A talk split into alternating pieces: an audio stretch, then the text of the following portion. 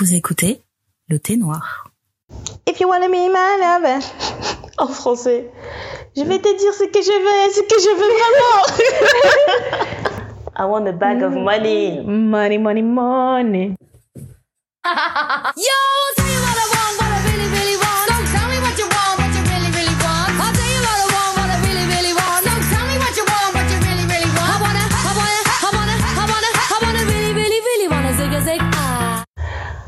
Bonjour, bonsoir, salut. Moi c'est Ndaya et je suis avec Néné et vous écoutez le thé noir, le podcast afro-français pour les afro-françaises qui traite tous les sujets propres à la femme noire. Ce soir, qu'est-ce qu'on boit? On boit pas de thé, on boit pas d'alcool. c'est déjà bien. Normalement, on s'était dit qu'on allait boire du thé, mais bon, on a décidé de boire du soda aujourd'hui, donc on va dire que c'est une infusion gazeuse, froide, Bien fraîche. d'une marque qu'on ne citera pas parce qu'elle ne nous sponsorise pas. Bonjour, bonsoir. Comment ça va, Néné? Ça va, ça va. Super. La vie est dure. La vie est dure, mais la vie paye. Oui, c'est ça qui est bien. On se dit que la vie est dure et après l'argent tombe sur le compte, on se dit ah c'est pas si dur. C'est ça. Ça va encore. Toi, c'est à la fin du mois ou au début du mois que tu revis? À la Parce que moi, c'est au début du mois. Moi, c'est la fin du mois vraiment. Parfois même autour du 24, comme ça, t'es là. Ça arrive Mais- plutôt que prévu, même. Franchement, je pense que les deux derniers mois, ça arrivait plutôt prévu. Je dis thank you, Jesus. Ah thank ouais. you. Là, t'as l'impression que t'as gagné et tout, alors que ça change rien. Hein. Ton Ça salaire, il reste le même. Au soleil, il reste le T'as même. l'impression d'avoir gagné quelque chose. Tes journées au boulot, elles sont longues, pareil, mais au moins ça. Mais c'est un truc que je trouve qui, manque en France, c'est que quand on- au Canada, par exemple, ils te payent toutes les deux semaines. Ouais, c'est cool ça. Et psychologiquement, je trouve que c'est bien. Parce que là, tu commences à dépenser ton argent quand l'argent arrive. Et après, tu, tu dois te dire Attends, attends, attends, attends. Il faut rester comme ça pendant. Un mois, c'est énorme. C'est grave Moi, énorme. pendant mon congé maternité, j'étais payée tous les 14 jours. Et franchement, c'est parfait, c'est vrai. C'est un bon rythme. On pourrait proposer ça à Emmanuel. Peut-être. Monsieur Macron, monsieur le président. pardon. Monsieur le président, oui. Monsieur le président de la France, pensez à cette réforme d'être payé chaque deux semaines, s'il vous plaît. Merci beaucoup. Euh, ouais, quoi de neuf pour moi? Bah écoute, en parlant d'argent, moi j'aimerais bien euh, quitter l'équipe de Pôle emploi en fait. C'est ça l'idée en ce moment. Tu veux re-rentrer dans le monde du Je travail, veux rentrer dans le game. dans le game. Et euh, je fais des candidatures sur candidatures, entretien sur entretien. Je suis fatiguée.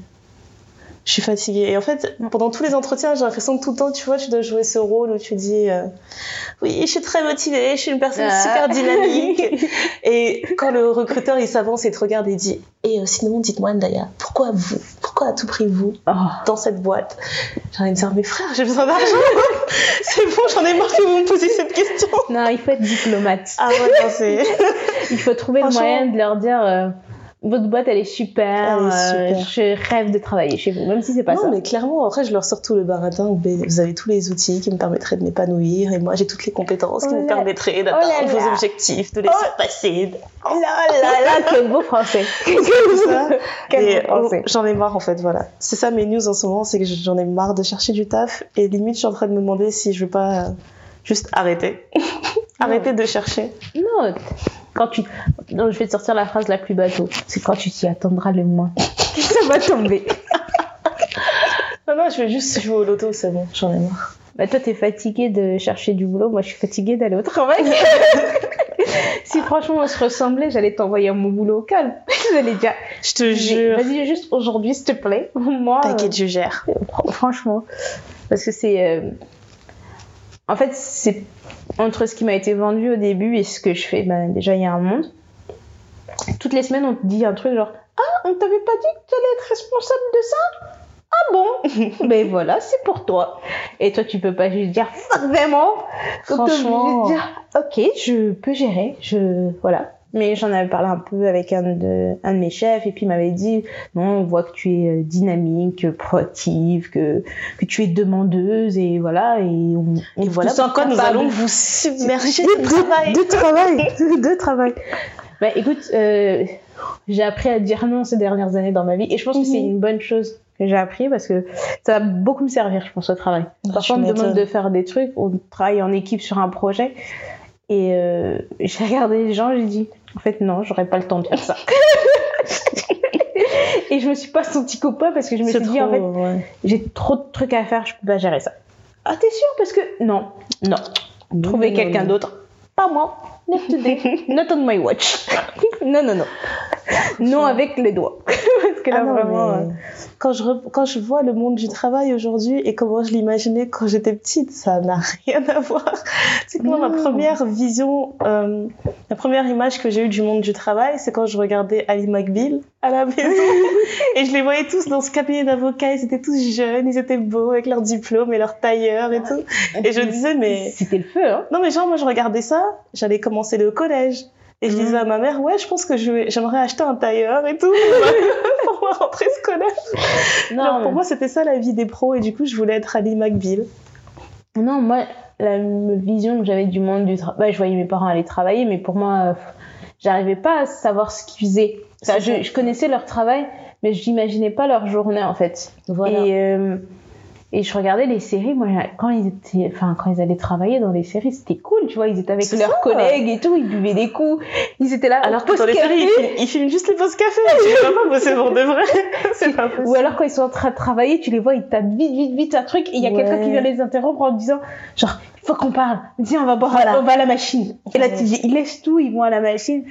Ou attends, dans Grey's Anatomy, ils travaillent vraiment, tu les vois travailler. Ouais c'est vrai c'est vrai. Dans, la, dans joie et dans la bonne humeur. Mais, euh, mais voilà, moi, je me souviens, euh, je regardais euh, Kevin Hill. Je sais pas si quelqu'un se souvient de cette série, Oh ça passait oui. sur M6. Mais sa vie, elle avait l'air trop bien. Je me dis, attends, le mec. Kevin Hill on dirait il passait genre 15 minutes dans son cabinet, genre à tout casser. à chaque fois il entrait, il sortait. Ah j'ai oublié ma veste chez moi. eh j'ai oublié d'aller prendre un café. il était jamais à l'intérieur. Il était jamais au travail. Il était vrai. Il y a que les séries médicales où j'ai l'impression qu'on est obligé de les voir Ils sont travailler. obligés, là, t'inquiète. T'imagines, genre, en pleine opération, des gens, ils se posent, ils s'assoient. Non, mais sinon, je vais te parler d'un truc. Tu sais quoi, pose ton scalpel. on va parler. Non, mais Non. voilà, c'est un peu, enfin, c'est toujours très très romancé, même dans les bouquins, quand tu lis des bouquins, enfin, quand ils vont au travail, c'est genre, après une longue journée au bureau, tu dis, mais qu'est-ce qu'il a fait dans son bureau? C'était te une longue journée. Mais qu'est-ce qu'il a fait au bureau, quoi? Mais vraiment. Mais franchement, quand j'étais petite, je, je sais pas trop euh, si j'avais euh, un métier de rêve ou un truc de, de rêve que. Non, il y avait rien en tête en particulier. Et ça me, ça me faisait peut-être même plus peur d'arriver dans le, dans le monde du travail. Parce que moi, quand je voyais mes parents rentrer fatigués, là, je me disais non, non, non, j'ai pas envie de, j'ai pas envie de changer d'équipe. Et ça. ils étaient exténués. Ouais. C'était qui n'a pas fait ci, qui n'a pas fait ça? Tu sens que la journée, elle a été tendue. Et là, tu comprends mieux pourquoi tes parents, après une longue journée, ils démarrent Ah au quart ouais. de tour. Parce que toi, tu commences aussi à avoir des longues journées, tu te dis, en fait, si j'avais eu un gosse comme moi, Je te ça allait jure. m'énerver aussi. Non, moi, ils m'ont pas fait la pub euh, du travail, en tout cas. Ça m'a, ça m'a pas fait rêver. Mais euh, ouais, moi quand j'étais plus jeune, je voulais être médecin. Je voulais euh, vraiment sauver le monde entier. Genre, le boss, mon objectif c'était de trouver euh, le remède contre le sida. Et comment ça m'étonne pas Je te vois trop petite en train de dire, alors moi, quand Et j'avais tout un plan dans ma tête, après il a un petit peu évolué. Et l'idée c'était de, de trouver euh, un remède contre l'infertilité. Sur les dernières années où je voulais être un médecin, c'était ça mon objectif, c'est de dire trouver le moyen que tout le monde puisse avoir des bébés quand ils ont envie d'avoir des bébés. Et bon, dans ma carrière, je fais pas ça du tout. ça n'a absolument rien à voir. total. Euh, vraiment revirement total, mais j'ai trouvé un moyen de, de travailler pour ça dans un projet perso, donc euh, je suis contente. Je pense que. Parce que je me disais, t'as envie d'être un truc quand t'es petit, Ouais. et on, parfois on va te dire, oh, mais t'as toujours dit, parce que les tontons et les tantines qui te connaissent, même tes parents, mais depuis que t'es petite, t'as toujours dit que tu voulais être médecin. Quand tu viens leur expliquer que finalement je vais pas faire de la médecine, je vais faire autre genre, chose. ouais. Comment oses-tu Comment oses-tu Quand tu avais 5 ans, tu disais que t'allais être médecin.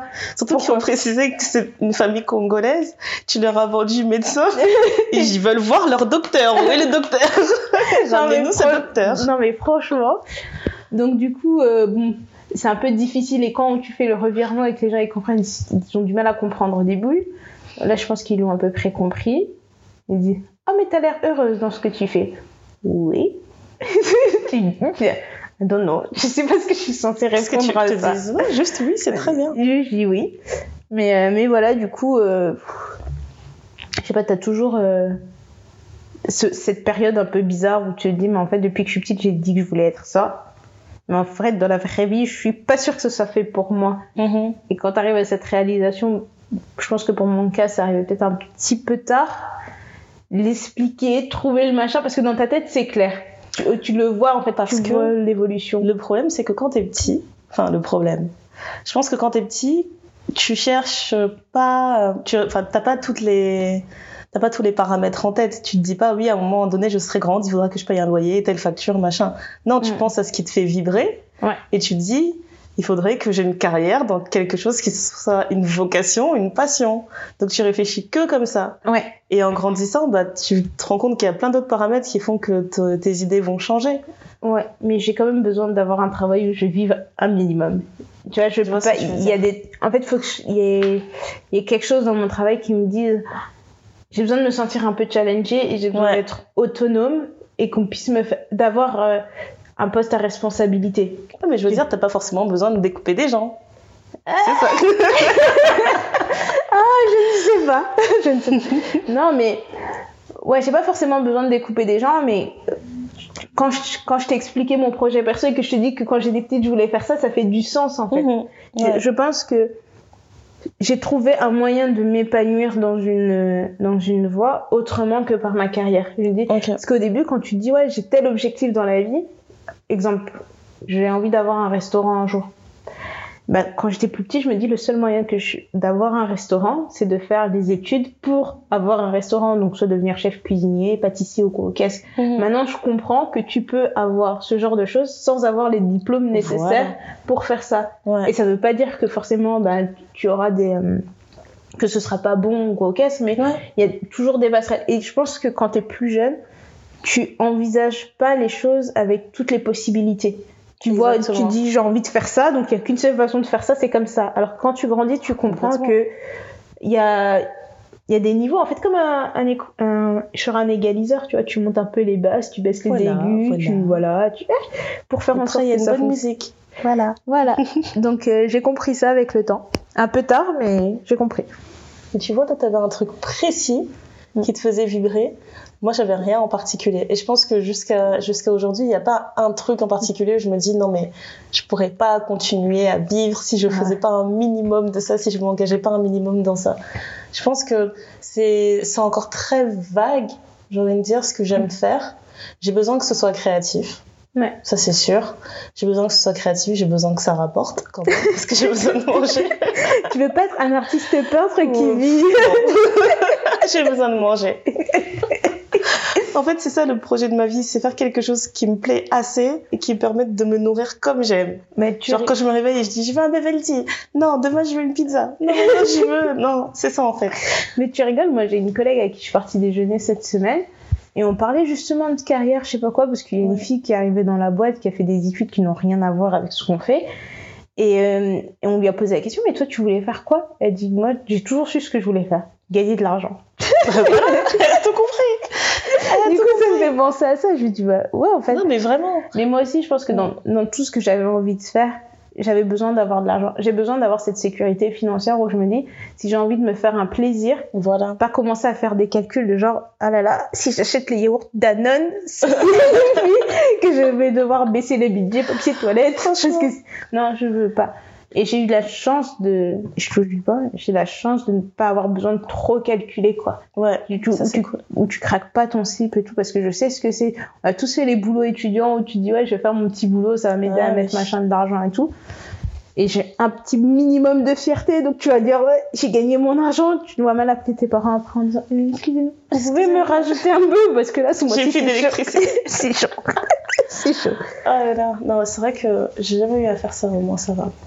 Mais euh, ouais, quand tu parles, euh, quand tu parles de, de notion de carrière, tout ça, ça me fait rire parce que les parents, ils ont vraiment pas la même vision des choses. Moi, je peux dire aujourd'hui que euh, pas ma vocation, mais ce que j'aime faire, c'est par exemple de la vidéo.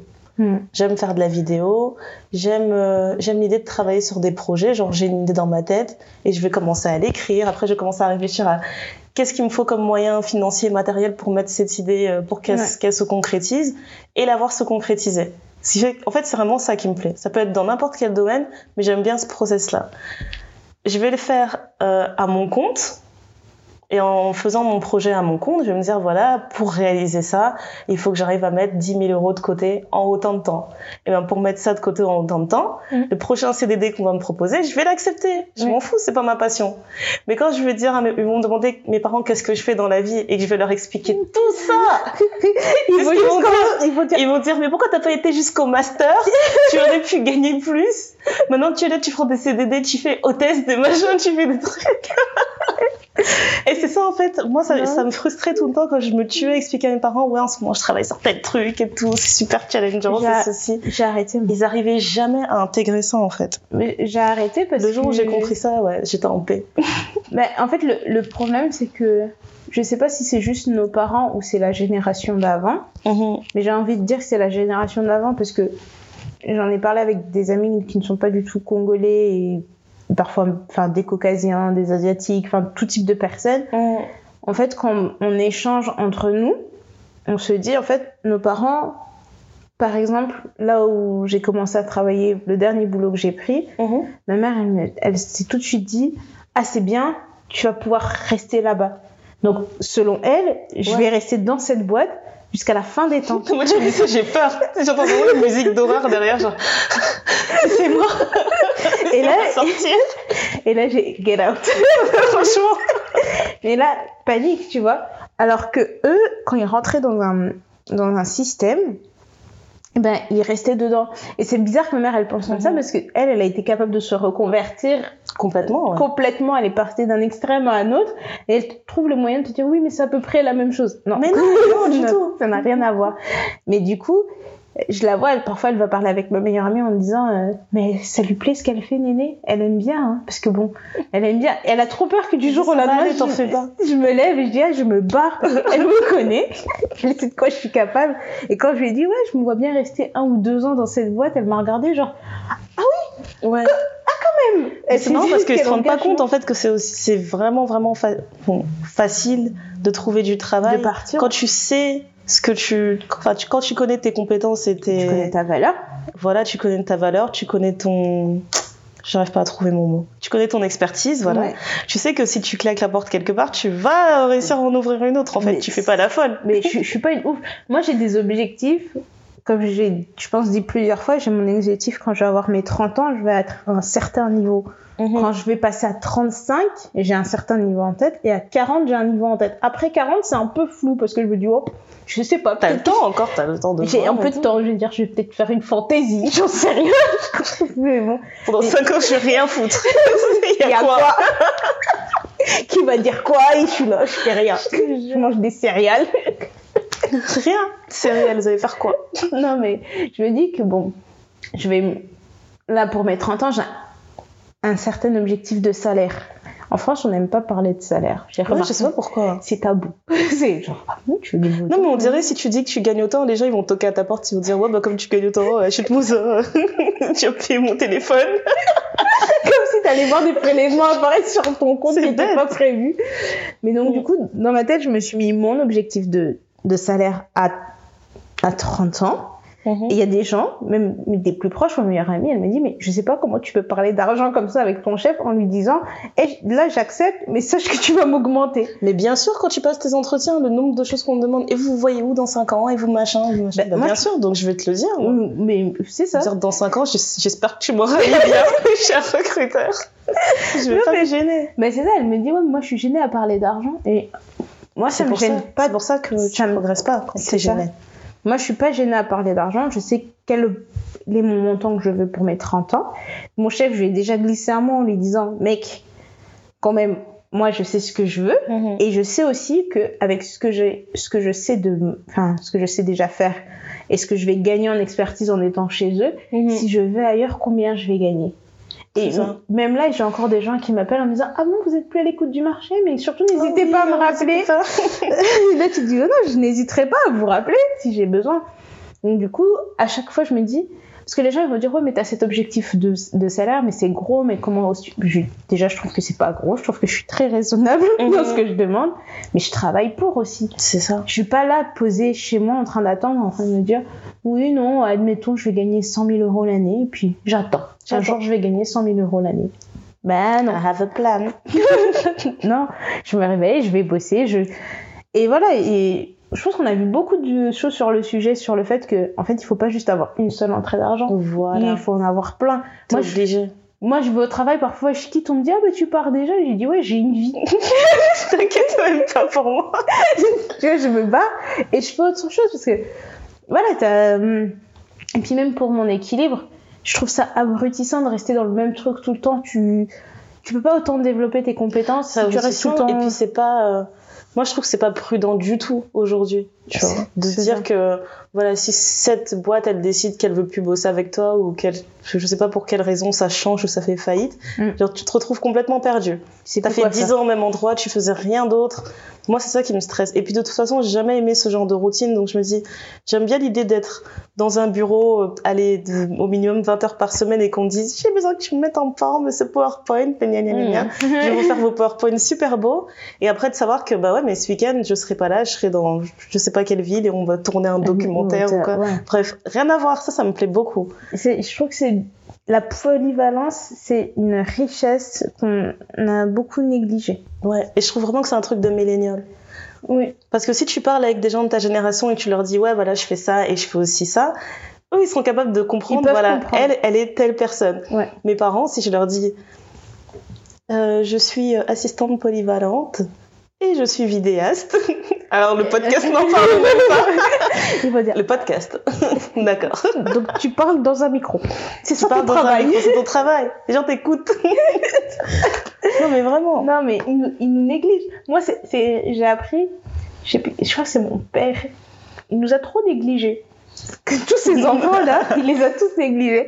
Et un jour, je sais plus, il y avait qui à la, chez mes parents, mais je sais pas, il y a un tonton qui expliquait un truc à mon père. Ouais. Et je, mon père, il a décrit ce que mon frère faisait, mais vraiment, je l'ai jamais Avec retenu, précision, genre. avec trop précision et avec fierté. Il travaille dans tel domaine, Non, non, avec fierté. Il dit, Ah oui, oui, oui. Quand il travaille comme ça, ah oui, on- les gens le payent. Et puis il y a des commandes. Ah oui, oui. oui. Tout cas. Et moi j'étais là dans les escaliers, j'étais là, mais depuis quand?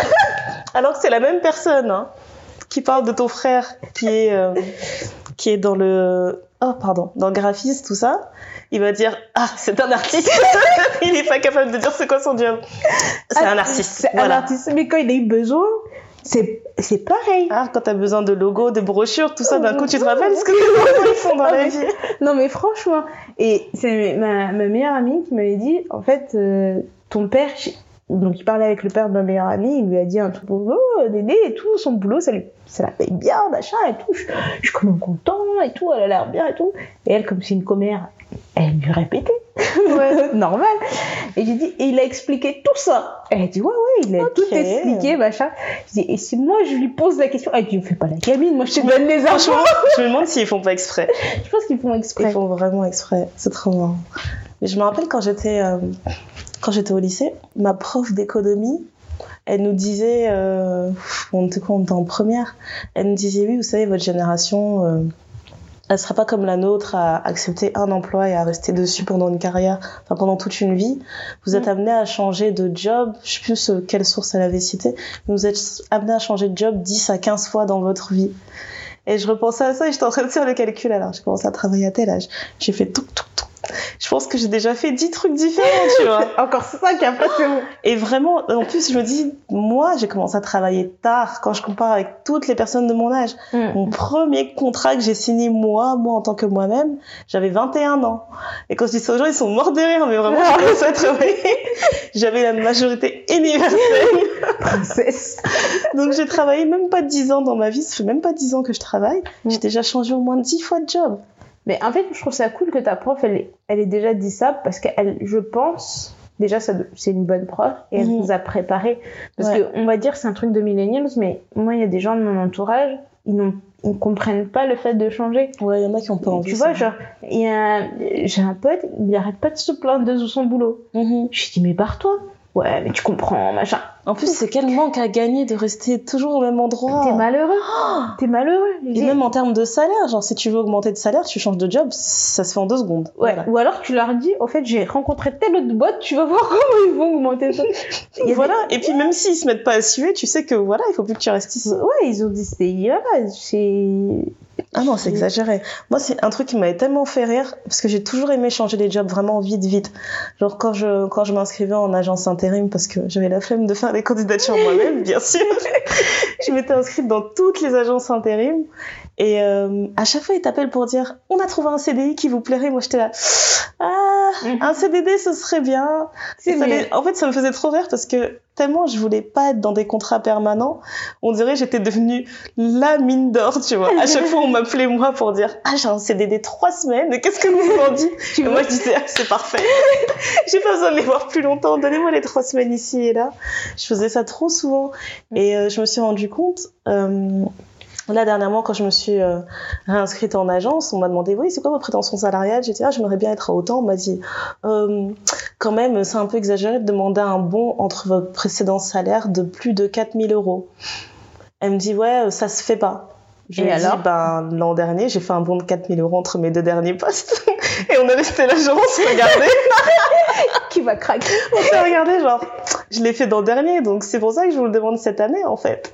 Et elle me dit, euh, Hum, alors, on va tester votre anglais. elle a testé mon anglais, elle me dit, bon, effectivement, je peux vous positionner à plus. Et là, je me dis, mais c'est ouf, parce que Non, ils veulent vraiment te faire croire, en fait, que tu vaux moins. C'est- fou, hein. Bullshit. Entre le contrat que j'ai signé là et celui que j'avais avant, j'ai fait un bond de plus de 6000. Voilà. Et j'ai fait un bond de plus de 6000 et encore j'ai été bête parce que quand on a parlé de chiffres, j'ai annoncé mon chiffre avant que le gars il parle. Donc, t'as j'aurais- perdu à la bataille. S'il avait commencé à parler en premier, j'aurais pu gagner plus. Mais comme j'ai été bête, moi, je il m'avait dit oui, mais on va voir, nanana, nanana. Je me suis dit, bon, ok, je vais demander ça. Ouais. Et le mec, il a dit oui. Je dis. C'est fou, hein. Moi, je savais même pas que Je me quand on parle de salaire, il fallait, il fallait, euh, il fallait rien dire. Moi, j'ai toujours donné un chiffre en première, alors qu'il paraît que celui qui donne en premier perd J'ai dans perdu. la bataille. j'ai perdu. Parce qu'après, je me suis dit, en fait, même si j'avais demandé plus et qu'il m'avait dit non, il m'avait dit, ouais, non, en fait, on peut pas te donner autant, mais on va te donner tant. voilà. J'avais quand même gagné parce que le chiffre que j'avais dans ma tête, je l'ai donné comme ça, comme si clair comme de l'eau de roche. Comme ça, on était des amis, alors que non, on, On est en- encore dans le, dans le combat. on est en train de faire des affaires. Mais c'est pas grave, tu vois, mais euh, on apprend toujours. Ouais. Mais je me dis, voilà. Donc, quand on vous dit, ouais, non, tu peux pas passer de tel salaire à tel salaire, C'est pas vrai. c'est pas vrai, tu peux. C'est pas vrai. Il y a...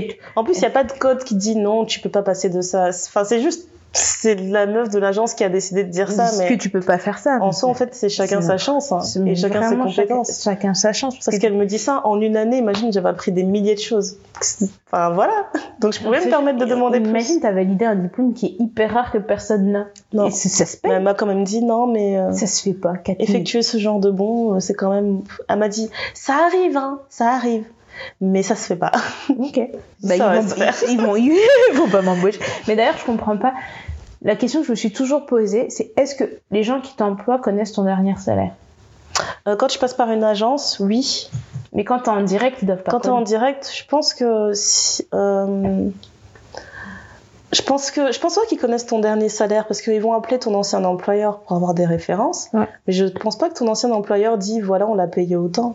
Je trouve ça bizarre que parce si, que c'est hein. des infos Mais perso. ouais, je trouve ça bizarre aussi. Je me suis toujours posé la question. Ouais, peut-être qu'ils te demandent. Hein.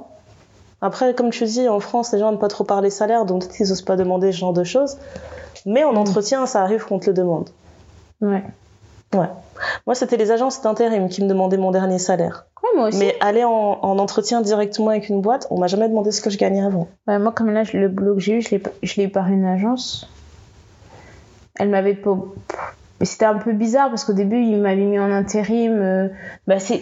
Comment ils appellent ça les. euh, Quand ils te mettent en intérim au début, mais ça découle sur un CDI, il y a un an. Un truc pré-embauche. là. Un truc pré-embauche, ouais. Et euh, pff, bah, au bout de deux semaines, ils ont dit ouais, on arrête avec l'agence, on te prend, c'est bon, il n'y a pas besoin. Et même entre ça, j'ai fait un bond en fait. Ouais, Donc, entre mon, mon précédent salaire et ce que j'ai eu avec l'agence d'intérim, j'ai eu un bon. Et quand eux, ils m'ont dit, ouais, on va te prendre en direct, j'ai encore eu un, un bon, un bon alors ça. que j'ai fait même pas un mois. Et c'était pas un bon de 100 balles. Donc, euh, Mais non, mais tu vas accumuler une certaine expertise en un mois. Qu'est-ce que tu veux que je te dise? Non, mais tu vois, et en plus, quand tu parles de ça, les gens ils vont dire ouais, mais tu crânes et tout. Non, je crâne pas, c'est juste. Si on doit dire un truc à tout le monde, demandez. Au- Demandez. Au, pire, on vous dit non. C'est pas grave. En plus, les gens s'imaginent, on s'imagine toujours que tu vas demander et ils vont dire non mais vous vous prenez pour qui? Allez sortez d'ici. Et Vous bah, savez quoi? On n'a plus de travail pour vous, allez-vous-en parce que vous demandez trop. non, ils vont me dire honnêtement, voilà, nous on pense que ça, représente autant votre compétence, c'est tout. c'est tout. Et après, si on te dit non parce que tu voulais avoir 40K et on te dit oui pour 38, et ben Et t'as tu gagné. bosses et tu te dis t'inquiète pas, l'année prochaine je vais revenir, je vais vous demander 45. Il y a quoi? C'est pas grave. Non, mais en fait, c'est vraiment ça. Après, il y a toute une. J'ai pas envie d'appeler ça une mystique autour du travail ou quoi, qu'est-ce, mais chez nous, les Congolais, le premier salaire va aux parents pour avoir les bénédictions, pour avoir du travail après. Voilà. Tu es obligé de donner ton premier salaire aux parents. Moi, quand j'ai donné mon premier salaire, et maintenant, monsieur mon papa a le culot de me dire que depuis que j'ai commencé mon nouveau boulot, je lui ai pas donné mon premier Ouais, salaire. J'ai dit, ouais, que toi, tu vas changer de job, tu vas lui donner un chèque. Oh Euh. J'ai- je l'ai regardé, j'ai dit, monsieur, j'ai des factures à payer. et quand même, j'ai un loyer, j'ai des trucs. Calmez-vous. Et j'ai dit, non, moi, ma bénédiction, j'ai déjà eu. J'ai payé mon premier salaire, j'ai déjà tout donné. Là, aujourd'hui, je peux te passer 5 euros, je peux te donner un ticket resto. Mon premier salaire, quand j'ai donné, ça m'a fait mal. hein. Ah, moi, ça m'a fait trop J'ai mal. donné, je me suis dit, euh, donc là, en fait, je leur donne, ils vont vraiment le garder. Ah, d'accord, ils vont le garder. Moi, je pense qu'ils m'ont rendu Après, ils 20 ont fait genre. symboliques. Ouais, voilà. Moi, je leur ai donné, ils ont dépensé un petit peu et ils ont laissé le reste. J'ai fait, ouf, je suis pas prête. Mais moi aussi, quand ils ont pris, j'ai dit, bon, voilà, ils ont pris. C'est pour eux. Moi, je préparais déjà mon discours de je ne suis qu'une pauvre smicarde. Attends, mais je dis SMIC. Est-ce que c'était SMIC qu'on disait? Euh, Oh, je sais même plus. Non, À l'époque, c'était un autre pauvre. truc, T'avais pas d'argent. Mais euh, moi, le seul, ce que j'ai fait et ce que je continue de, de faire. RNiste. R. C'était pas ça qu'on disait ça On disait ça avant? Je sais Le minimum, là. Oh, je sais plus. C'est trop Ça date. trop bien. Moi, le seul truc que je fais, c'est que par exemple, si j'ai un peu d'argent d'extra ou quoi, que je vais acheter des choses pour mes parents, ou genre ma mère elle va me dire euh, Ah, j'avais vu cette paire de chaussures, mais je sais pas trop, bah je vais aller lui acheter. Mhm, Ou si je leur emprunte leur voiture parce que j'ai un problème et que je machin, je vais mettre de l'essence dans la voiture. mhm. Quand ils partent au bled, je donne toujours de l'argent pour donner à mes grands-mères parce que je sais que c'est des bénédictions, des Ouais. trucs comme ça. Des, des, des petits gestes comme ça, mais, mon, mon- mais mon salaire, c'est pour Mon moi. salaire, c'est mon salaire. C'est à moi. J'ai dit, si vous voulez, vous venez de manger dimanche. Mais pas trop. On peut partager, quoi. Ouais. Parce que bon. Non, moi, ça me fait rire parce que quand j'y repense, quand j'ai commencé à travailler, déjà le concept de tu commences à travailler le premier, mais tu vois pas la couleur de ton argent avant le 31. moi, j'étais là chaque jour, genre, je regarde mon employeur, je dis, Eh, il a intérêt à pas me la mettre à l'envers, hein. Je suis mis tous les jours ce mois-ci je veux voir mon argent. Mais tu sais, tu rigoles, mais moi, je notais mes jours. Bien sûr. J'avais mon petit carnet et je notais tout. Moi, je le connaissais pas. Tout le monde part du principe qu'il faut faire confiance à son employeur. Yeah. Bon, on se connaît pas, je viens d'arriver. Ce concept-là, il me dépassait. J'étais là. Donc, moi, je vais venir tous les jours. Pendant 30 jours. Et tu me garantis que tu vas me payer. non, c'était fou. Non, mais c'est fou parce que je me rends compte qu'on n'a pas eu d'éducation financière. En Ah, dans du ma, tout, j'ai dans ma rien du maison. Mes parents ils m'ont toujours dit Ouais, tu vas travailler, tu vas gagner de l'argent. Mais mon argent, j'en fais quoi? Faut, faut m'expliquer Ah ouais, en fait dans quoi je. Et je regrette parce que je me dis Là, toutes les chaussures que j'ai achetées pendant toutes ces années, tout les- l'argent que j'ai dépensé dans des dingueries, je me dis En fait, j'aurais pu avoir trois maisons, enfin des acomptes pour trois, trois apparts. Franchement, je peux même pas faire ce calcul-là. C'est ah, c'est déprimant. moi, je l'ai fait parce qu'à un moment donné, je me suis dit, écoute, ça va te motiver pour la suite parce que là, t'as trop fait la ouf. C'est vrai, c'est vrai. Mais je me dis, mais en fait, on nous dit, ouais, faut nous donner le premier salaire. Toi, tu commences à travailler, tu sues parce que tu dis, ouais, le mec, j'espère qu'il va pas me la faire à l'envers. Oui. Et après, on te dit, mais qu'est-ce que t'as fait de ton argent Mais tout, Mais toi, moi, clairement, hein, franchement, quand, quand j'y repense, je pense que la raison pour laquelle je n'avais pas envie de chercher du travail, déjà, c'est parce qu'on m'avait bien fait comprendre que à partir du moment où tu vas commencer à travailler et que tu es toujours dans cette maison, il est pas à toi ce salaire, en fait. tu vois, c'était juste, tu vas, tu vas travailler et tu vas ajouter de la plus-value à ce foyer qui n'est pas le tien et tu vas le faire tu tourner. partages. Donc clairement, j'avais même pas envie de travailler. Après, euh, euh, j'ai eu droit, euh, j'ai eu droit euh, à la bourse étudiante Mm. quand j'ai eu mon bac et que je suis partie faire mes études dans une autre ville. J'ai utilisé la bourse, qui elle me permettait de payer pile poil mon loyer et assez pour manger mes pâtes au thon euh, tout le Tous mois. les tu vois. jours. Donc même là, j'avais pas envie de travailler. Et même quand je me suis dit, allez, je vais prendre un petit job et tout euh, à côté de chez moi, mes parents, ils étaient tellement stricts. Genre dans leur tête, il fallait que je travaille, mais il fallait que je sois rentrée pas trop tard chez moi après les cours, et euh, ils voulaient me voir les week-ends. D'accord. Donc Il n'y techniquement, a pas beaucoup de travail où tu veux faire j'avais, ça. tu sais, j'avais plus beaucoup de place en fait. Je me disais bon, ils veulent pas que je rentre trop tard, ils veulent que j'assiste à tous mes cours. En fait, ils avaient tellement peur que mes notes descendent. Pour eux, Ouais. c'était euh, non, faut pas que tu travailles en fait. Ouais. Je travaille que le week-end. Mais le week-end, on a besoin de te voir. Bref, C'est difficile. j'ai pas travaillé. Et euh, ouais, j'ai commencé à travailler à 21 ans parce que à 21 ans, je m'étais dit ouais là, je vais rentrer dans une école privée qui coûtait hyper cher et il fallait que je fasse rentrer vite beaucoup d'argent. Donc là, j'ai commencé. Mais en dehors de ça, une éducation financière à proprement parler, je l'ai, je l'ai pas eu.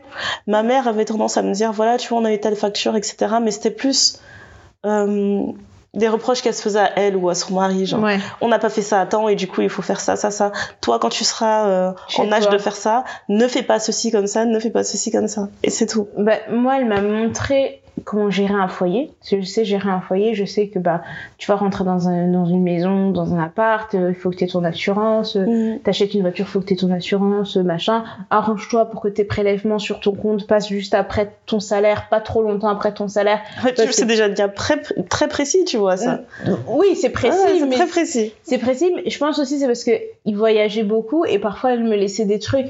Donc du coup, quand c'est moi qui gérais, eh ben, Mm. elle avait besoin que je sache ce genre de choses parce que ma mère, elle, elle est, euh, elle a fait de la comptabilité dans, de formation, elle a fait des choses, elle est financière. Je- quand elle a, dans ses études, donc je pense que c'est des choses. Déjà à la base, elle gère bien son argent, mais son parcours pro n'a pas, euh, tu vois, n'a fait qu'amplifier ce, ce trait chez elle. Ouais. Et donc, du coup, elle me disait, bah voilà, quand, quand ton argent rentre, il faut que tes prélèvements passent très vite après. Comme ça, tu sais que l'argent qui va rester reste. Parce que quand tu vois de l'argent sur ton compte, t'as l'impression que c'est toi. Elle dit, et puis tu sais, néné, machin. Après, je pense aussi, elle voit par rapport à mon caractère, elle savait que j'étais dépensière. Mhm. Donc, elle se disait, en fait, si elle a de l'argent, elle va croire qu'elle a de l'argent, mais en fait, son prélèvement, il va arriver et boum, et Betty Poto. Et Betty Poto, ça veut dire que genre, ça, ça a frappé le poteau, quoi. C'est, Ouais. c'est- pas pris le poteau, quoi. De En vraiment, face. pleine face. Comme les gens quand ils voient pas les fenêtres, là, qui se tapent Voilà, dans les vitres. pris la vitre. Et, euh, et donc voilà, donc elle m'a expliqué ça, mais de là de se dire, écoute, là t'es assez jeune, tu peux faire euh, tel plan d'épargne, ça va te rapporter autant. J'avais un truc d'épargne, Ouais. mais on m'a pas expliqué à quoi ça servait, on Ouais, m'a pas pareil. expliqué genre les pourcentages que ça rapporte, que par exemple quand t'as un, un compte un compte épargne, même si on doit te faire des saisies sur ton argent pour des trucs que t'as pas payé, ils peuvent pas saisir sur ton épargne, apparemment. J'aurais aimé savoir ça. tu vois, c'est- des choses euh, que tu sais pas euh, comment te dire euh, bah voilà t'es jeune t'as le droit à tel tel tel tel prêt si tu veux par exemple acheter un appartement une maison une voiture ou quoi aux caisses toutes ces petites choses qui font que tu peux te construire un patrimoine et je pense que les que d'autres personnes tu dis ouais mais ces gens-là ils sont rouges ils sont riches ils sont plus à l'aise que nous et tout parfois t'as des gens qui ont pas qui ont pas des salaires de ouf hein Mais ils ont Mais- réussi à s'organiser. ils ont réussi à s'organiser, ils ont oui hérité de certaines choses, mais cet héritage ça a été construit en fait, c'est pas arrivé de, de nulle part. Et je pense aussi c'est ça aussi la difficulté d'être un enfant d'immigré, Ouais. c'est qu'en termes de patrimoine on part de zéro et c'est pas tous nos parents qui vont investir de l'argent au pays où tu te dis ouais j'ai au moins ça au pays, tu Voilà. vois. Et nos pays sont tellement instables que tu peux compter dessus sans vraiment compter dessus parce qu'on sait jamais comment ça peut tourner, tu vois. Et donc C'est ça. Là, repartir construire un, patrimoine de zéro. Moi, je me dis juste, tout ce que j'ai appris maintenant, je vais le transmettre à mes enfants, ne serait-ce que pour les impôts. Ne Un truc que ça, tout ouais. J'ai découvert l'année dernière, ou il y a deux ans, que si tu fais des dons, c'est Ouais. déductible d'impôts. Bah Mais oui. quand on te dit déductible d'impôts, moi je me dis déductible d'impôts. Comment c'est déductible d'impôts C'est déduit, donc c'est déduit. Quoi. oui mais, oui, mais quand tu dis c'est déduit, mais moi je me suis dit, mais est-ce qu'ils vont me faire? Je sais, je sais pas comment j'avais imaginé ça dans ma tête. Mais ils l'ont dit, c'est déduit, c'est tout. Non, mais quand il faut leur déduction, moi je savais pas, c'est genre, admettons, j'ai payé 40, j'ai fait 40 euros de dons à la SPA, donc il y a la moitié qui est déductible d'impôt, c'est-à-dire que si je dois payer par exemple 500 euros d'impôt, ils vont pas me demander 500 euros, ils vont me demander 480 euros. C'est magique. C'est magique, mais moi je pensais pas que c'était comme ça. Et Moi, quand il y j'ai découvert des gens qui ont pas envie de faire de dons, tout simplement. Oui, il y a des gens qui ont pas envie de se faire disent, ouais, bon, euh, il y, a- il y a ceux qui vont se dire, je préfère faire un don que payer les impôts et tout. Mais ouais, je vois l'idée. Tu C'est sympa ça. C'est des petites choses comme ça, tu dis, mais il y a des petites gymnastiques, genre, ah bon, t'as déclaré ça dans tes impôts, mais si tu les fais passer comme ça, en frais de trucs, trucs, trucs, bah, tu payes pas. Pourquoi on m'a jamais dit ça Laisse tomber. Il y a trop, trop, trop de choses. Trop de choses. Donc, euh, ouais, c'est ça. C'est. euh, Moi, il y a aussi un autre truc qui me faisait vraiment. euh, euh, qui me faisait beaucoup cogiter quand je, quand je recherchais ce que j'allais faire plus tard comme job, etc. Bon, déjà, euh, quand j'ai eu mon bac, je savais toujours pas quelle étude supérieure je voulais faire. Parce Mhm. que j'ai l'impression que tout le monde était sûr et certain de ce qu'il voulait faire. Genre, chacun avait sa vocation précise et il disait, bon, après le bac, je m'inscris tout de suite dans telle spécialité et C'est parti. Moi, je vrai. savais pas. Il y a des gens qui. C'est le bluff. Voilà. Franchement, moi, clairement, je, je regardais tout le monde se lancer dans un truc et je me disais, j'ai pas envie de me lancer dans quelque chose que je vais pas apprécier. Et euh, en fait, j'ai tellement traîné à réfléchir à Mhm. qu'est-ce que j'ai envie de faire. Et ben, j'ai raté euh, les dates de trucs de, je sais même plus comment ça s'appelle, admission post-bac. J'ai raté les dates, quoi. Donc j'étais, j'étais là. j'étais à la rue. Ah bon, c'est fini. J'ai eu mon bac, mais j'étais à la rue. Et euh, impossible d'expliquer ça à mes parents. Mhm. Donc moi, je leur ai dit, oui, je me suis inscrite à telle fac, je vais faire fac de lettres et tout. Mhm. Donc pour eux, c'était sûr que j'allais faire ça. Et euh, m'ont, en fait, ce qui m'a, ce, je me rappelle qu'ils m'ont pas demandé c'était quoi mon projet personnel ou professionnel. Mhm. J'aurais juste dit fac de lettres. Les lettres, ça leur parle. Ils ont dit, ok. Mais en vérité, moi, ce que j'avais envie de faire, quand j'ai bien réfléchi, c'était de la com. Je me suis dit, Mhm. ah, pourquoi pas travailler dans la publicité, etc.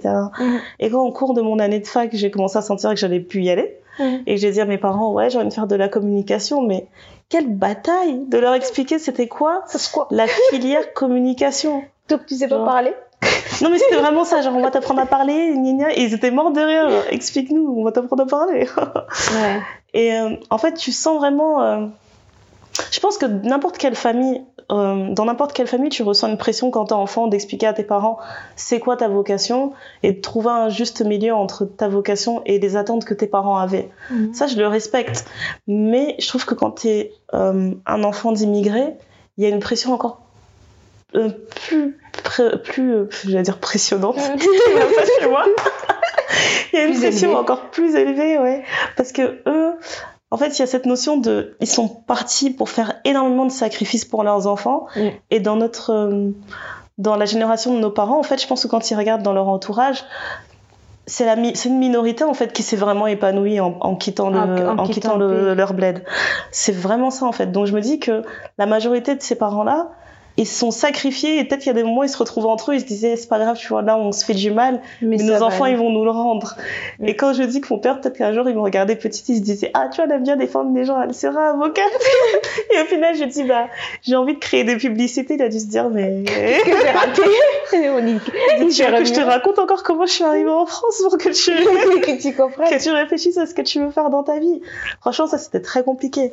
Mais Parce après- que moi j'avais ça, et j'avais une de mes sœurs qui voulait être esthéticienne, mais alors là c'était même plus la peine, tu vois. Pour mes parents, c'était genre, elle parlait d'un sous-métier, quoi. Quelle Genre, honte. tu- Donc tu tu vas enlever les des- poils des gens. Ouais, voilà. Genre, tu vas t'occuper d'autres personnes.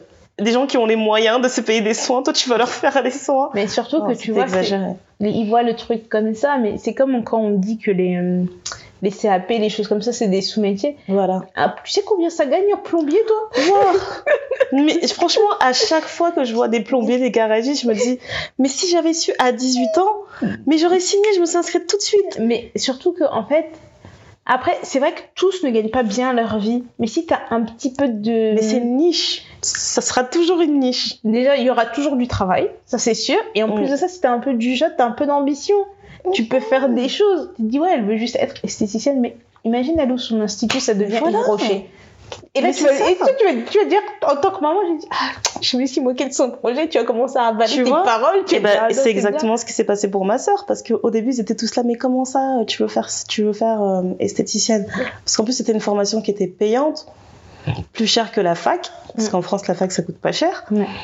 C'était trop pour eux en fait Ouais, genre, On- donc on va devoir payer en plus pour une école privée pour que tu apprennes ça par contre une fois qu'elle a eu son diplôme elle a été repérée par une femme qui avait une chaîne de d'institut de beauté à Paris qui était assez réputée elle a eu vraiment un bon feeling avec elle elle lui a payé formation sur formation Donc ma sœur, comme elle était, elle a fait L'Oréal. Après, elle a fait, enfin, toutes les, les grosses, marques, ouais, euh, qui font des formations. de, de beauté, de produits de beauté. Elle a eu toutes les formations. Mais là, les parents, ils étaient trop fiers. Tu sais, quand t'as une gamme qui vient de sortir, elle a fait sa formation, elle te ramène tout à la maison, ils étaient là, c'est ma fille qui a fait ça. Estée Lauder, oui, c'est ça. Eh, Je mets, je mets la crème de ça. Oh là là, elle est bien, la crème. C'est exactement ça. Non, mais c'est, mais c'est toujours comme ça. Ils négligent, ils négligent toujours. euh, Enfin, c'est pas qu'ils négligent, mais chez nos parents, les métiers qui existent, c'est donc tu peux être euh, avocat, médecin, informaticien. Ingénieur. Moi, me tue, c'est ingénieur. Des fois, ils savent même pas, ils peuvent pas te préciser Ingénieur. en quoi. Mais j'ai l'impression Ingénieur. Ingénieur, c'est nouveau, tu vois. Parce que moi, quand je cherchais ce que je voulais faire dans ma vie, même si j'avais une, une idée, ingénieur, c'était un petit peu, tu vois. C'est un truc moderne. voilà, C'est tendance. c'était tendance, tu vois. Et là euh, c'est ça, médecin, avocat, informaticien, ingénieur. Quel autre métier où tu sais que tu peux. Maman, on m'a dit tout de suite, fais du droit, deviens avocat. C'est ça. Donc, il y a que ces quatre métiers-là qui peuvent pa- passer. Parce que même architecte, c'est un petit peu trop. euh, Non, mais vraiment, parce que clairement, quand j'y pense, mes parents, leurs arguments pour être avocat, c'était quoi?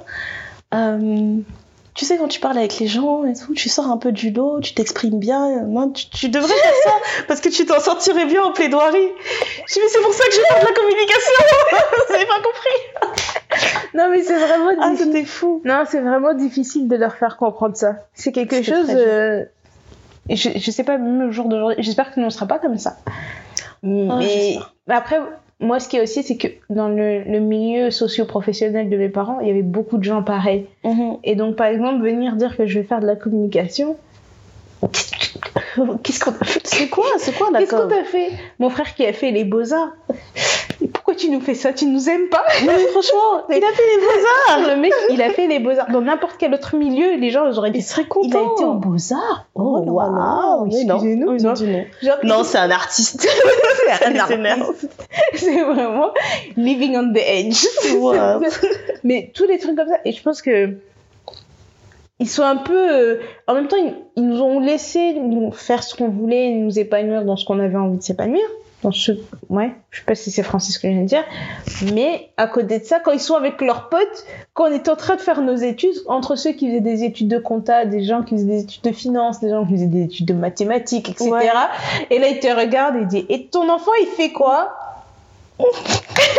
Elle apprend à communiquer. Et là, tu te dis, Oh là là. chose qu'on les a fait un petit peu souffrir, mais maintenant ça va, ça passe un peu mieux. En tout cas, moi, je suis vraiment contente d'avoir insisté sur ce, sur cette filière-là parce que peu importe ce que je ferai plus tard, en tout cas, de- dans tout ce que j'ai fait depuis que j'ai commencé à travailler, tout ce que j'ai appris dans mes trois années là de communication, ça m'a toujours servi. Mais bien sûr. Ça continue à me servir et tout- donc je- franchement, je regrette pas du tout. Mais Les parents ne a s'en rendent peut-être pas compte, mais je suis contente. C'était un bon investissement. C'était un bon investissement, mais regarde maintenant, eux, ils ont. Comment dire Ils comprennent, ils ont peut-être pas bien compris. Nous, on a insisté, on a réussi à faire ce qu'on voulait, mais combien d'enfants ils ont dit bah, je vais le faire pour mes parents, je vais le faire pour mes parents, ils sont pas heureux dans ce qu'ils font, ils sont pas épanouis dans ce qu'ils font. Combien de gens me disent à 35 ans je claque tout, je vais faire ci parce que voilà, c'est pas ça que je voulais faire à la base, tu vois. Enfin, je, je parlais avec euh, un, un collègue parce que oui, il faut être sociable au travail. c'est ça un autre truc qu'on vous a pas Et oui, dit. et- Il faut parler avec les gens. des cafés. et- voilà. De temps en temps, pas tout Tu le temps. pas, mais il faut suivre. Franchement. Et euh, il me disait que lui, il voulait être dans le sport. Et mais sa mère, elle lui disait, non, dans la finance, il y a de l'argent, dans la finance, il y a de l'argent. Euh, tu vois, elle lui a dit, elle a dit soit la finance, soit. euh, elle lui avait dit un autre truc. Ouais, soit la finance, soit le droit, tu te débrouilles, t'as juste deux choix. Et le mec, il a fait, il a pris une option de carrière parce que sa mère, elle lui dit qu'il a de l'argent. Il a pas 30 ans.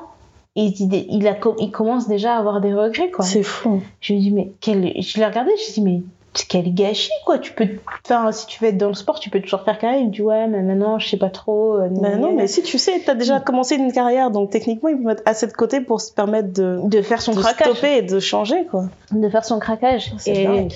Donc voilà. Mais du coup, quand t'es sociable au bureau, tu apprends plein de choses. tu discutes avec des gens. tu- Et c'est aussi comme ça, parce qu'il y a toujours des gens qui sont prêts à partager leur salaire.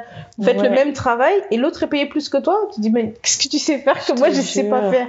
Ça se trouve, c'est toi qui as mal négocié. Et puis les gens, ils, sont, ils se vexent aussi, ils disent, oh, mais pourquoi moi je gagne pas autant? Mais t'as- c'est toi et toi-même hein, qui as négocié ton salaire. Si tu gagnes pas autant, tu gagnes pas ça. autant. Et euh, non, non, du coup, tu es, là, tu vas discuter avec les gens, tu commences à te dire, ah, tu as bien la pause café. Quand tu fais trop de pause café, après, t'as mal à la tête. tu commences à tousser. Le, le nombre de fois où je retourne à mon poste et genre j'ai les doigts qui tremblent, je me dis bon voilà, j'ai fait un excès de café une fois de plus. Donc, moi, il y a parfois, je me dis, sinon, tu manges où ce midi Et c'est pas, tu veux pas manger avec nous? Non. Non mais moi, Il y a des tous les jobs que j'ai fait, je me suis toujours arrangée pour manger seule. Je, je sais pas après, je sais qu'il y a plein de types de personnalités, mais le midi j'aime bien être seule. Moi, j'ai besoin de me retrouver au moins, Il au me moins faut un 30 temps minutes seul. par jour où j'ai besoin de parler à personne. Voilà. Où je suis là, je dis. Dans mes anciens jobs, ce que je faisais, c'est les pauses je les faisais jamais au bureau. Et puis on me disait tout le temps, mais pourquoi tu restes pas déjeuner avec nous? Et non, je pas envie. J'allais mais dans les magasins, j'allais manger dehors ou quoi. Même, c'est comme ça que j'ai appris aussi à manger seule. Parce que je me disais, je veux pas être. J'avais rien contre mes collègues, on pouvait bien discuter, rigoler et tout. Mais j'avais besoin d'être seule. Ah moi j'ai besoin de ce moment où t'es pas obligé de combler le, le silence en fait. Ouais, ils ont l'impression que quand tu parles pas, il y a un Ah, problème, ouais. alors que tu peux juste ne pas parler en fait. Exactement. Et c'est pour ça que j'arrive un peu plus tôt que tout le monde au bureau, parce que je me dis, je vais avoir à peu près que 30 à 1 heure toute seule avant que les gens commencent à arriver. Vraiment. Donc je serai juste moi, je pourrais faire mes trucs. S'ils veulent qu'on aille déjeuner, on va déjeuner, mais je vais pas toujours déjeuner quoi. Je veux pas toujours aller déjeuner avec eux. C'est épuisant. Et je trouve que ça fait. euh, On n'est pas dans une classe, tu sais, comme tu es en primaire ou en maternelle, Voilà. où vous êtes tout le temps ensemble, en train de manger ensemble. C'est la vie Moi, en fait, professionnelle pour en c'est le prolongement de ça, hein, c'est vrai. Moi, en tout cas, j'ai j'ai toujours euh, énormément de mal à me faire à, à la vie de bureau. En fait, si, si je, je devais travailler en bureau uniquement et que j'avais rien à côté, je pense que je serais sérieusement en dépression. Non, moi je peux pas. Juste l'idée de savoir que voilà, quand là, ce sera fini telle semaine, et ben dans trois jours, je vais faire ça pendant une semaine et ce sera très bien et je serai pas avec eux. Ouais. Mais euh, non, c'est trop éprouvant de savoir que tu rentres dans une boîte. En fait, il y a trop. C'est pour ça que j'aime pas les CDI. Je trouve que Mm. c'est trop de pression. T'arrives dans une boîte, ils sont en train de te vendre du rêve et de dire on est comme ça, on est cool, on Et est après tu autant. découvres les gens. T'auras ça. Et puis le temps passe et puis tu découvres les vrais visages, etc. Et, tu... et limite, moi, il y a des moments où je regarde les gens, je te jure, il y a des gens où je suis fâchée, je me dis, mais. Donc moi, je passe 35 heures par semaine Avec à te voir toi et je paye quelqu'un pour regarder mes propres enfants, ma chair et mon sang et je suis obligée de passer du temps avec toi. Tu vois, j'arrive vraiment à des conclusions où je me dis mais non, en fait, la vie de bureau, c'est pas fait pour moi. Et moi, la première fois, je pense que je t'ai envoyé un texto. La première fois, je suis restée après le boulot pour boire un verre avec des collègues. J'ai envoyé un texto à genre, Mais qui suis-je? Non, mais franchement, parce que je me suis dit, non, après, j'ai une équipe qui est plutôt cool. Il y a toujours des gens qui sont un peu. euh, Tu peux pas. Il n'y a pas de jackpot, tu vois, mais on arrive à être en bonne entente. T'as toujours la Mhm. clique avec qui tu t'entends mieux, mais même à ça, j'ai pas envie de leur parler tout le temps. Donc parfois ils vont venir me voir, tu viens prendre un café? Non, je suis désolée, là j'ai trop de trucs à faire, faut que j'avance. Parfois j'ai rien à faire, hein. C'est juste que j'ai pas envie d'aller discuter. Ou parfois, tu sais, quand je vais aller dans la cuisine, que c'est l'heure de déjeuner, je déjeune plus tard que tout le monde. Mhm. Midi 00, ils ont tous faim, on dirait euh, Ouais, qu'il y a une, bizarre. al- une alarme dans le ventre. Et donc parfois, quand je me dis, ouais, c'est bon, j'ai attendu assez longtemps, 13h30, je vais aller manger tranquille, il y aura personne dans la cuisine. Tu me crois quand j'arrive dans le couloir et que j'entends des voix dans la cuisine je dis, Tu fais Ah Tu Ah ouais, moi, j'ai toujours aimé faire ça. mais, mais le pire, c'est que comme je mets des talons, bah, ça s'entend que quelqu'un arrive. Zut, Et donc, tu peux reculer. t'es obligé d'aller genre ah salut ça va? Et après tu dis non je mange juste vite fait parce que j'ai un truc à 14h il faut que je fasse vite mais autant il y a des moments où je me dis ouais c'est cool on va manger tous ensemble mais il y a des moments où tu te dis mais euh, voilà euh, nous ils aiment bien faire des apéros tous les jeudis soirs une fois je suis pas restée hein. Mhm. déjà je reste j'ai dû rester trois fois leur truc mais max ça fait sur tout le temps où je suis là ça fait trois fois que je restais C'est déjà énorme, hein. c'est énorme pour moi Mais non, mais vraiment, c'est énorme. c'est vraiment. Je, je vais pas dire que je suis timide, je vais dire que je suis introvertie. Et le fait d'être sociable comme ça, parfois j'ai l'impression d'utiliser mon capital trop sympathique trop vite. Ouais. Et quand je- dans le mois j'ai utilisé trop mon capital sympathique, j'ai besoin vraiment de mettre de la distance parce que ça va plus. Mais trop. Et là je devais, je pense je partais, j'avais un rendez-vous. Ah mais tu restes pas pour l'apéro? Non non, je dis j'y vais. Bah quoi. pourquoi? J'ai un rendez-vous. Ah bon? Mais je suis pas d'accord avec ça. Je dis allez bye bye. Tu peux même plus discuter, franchement. Le jour où j'ai senti que ça allait trop loin, c'était. On a déjà fait un apéro, enfin, on, a- on faisait des petites soirées, on faisait des repas après le boulot, etc. Et une fois où j'ai dit non, je viens pas parce que ça va s'éterniser et je vais rater mon dernier train. Ah, mais t'as qu'à dormir chez machin.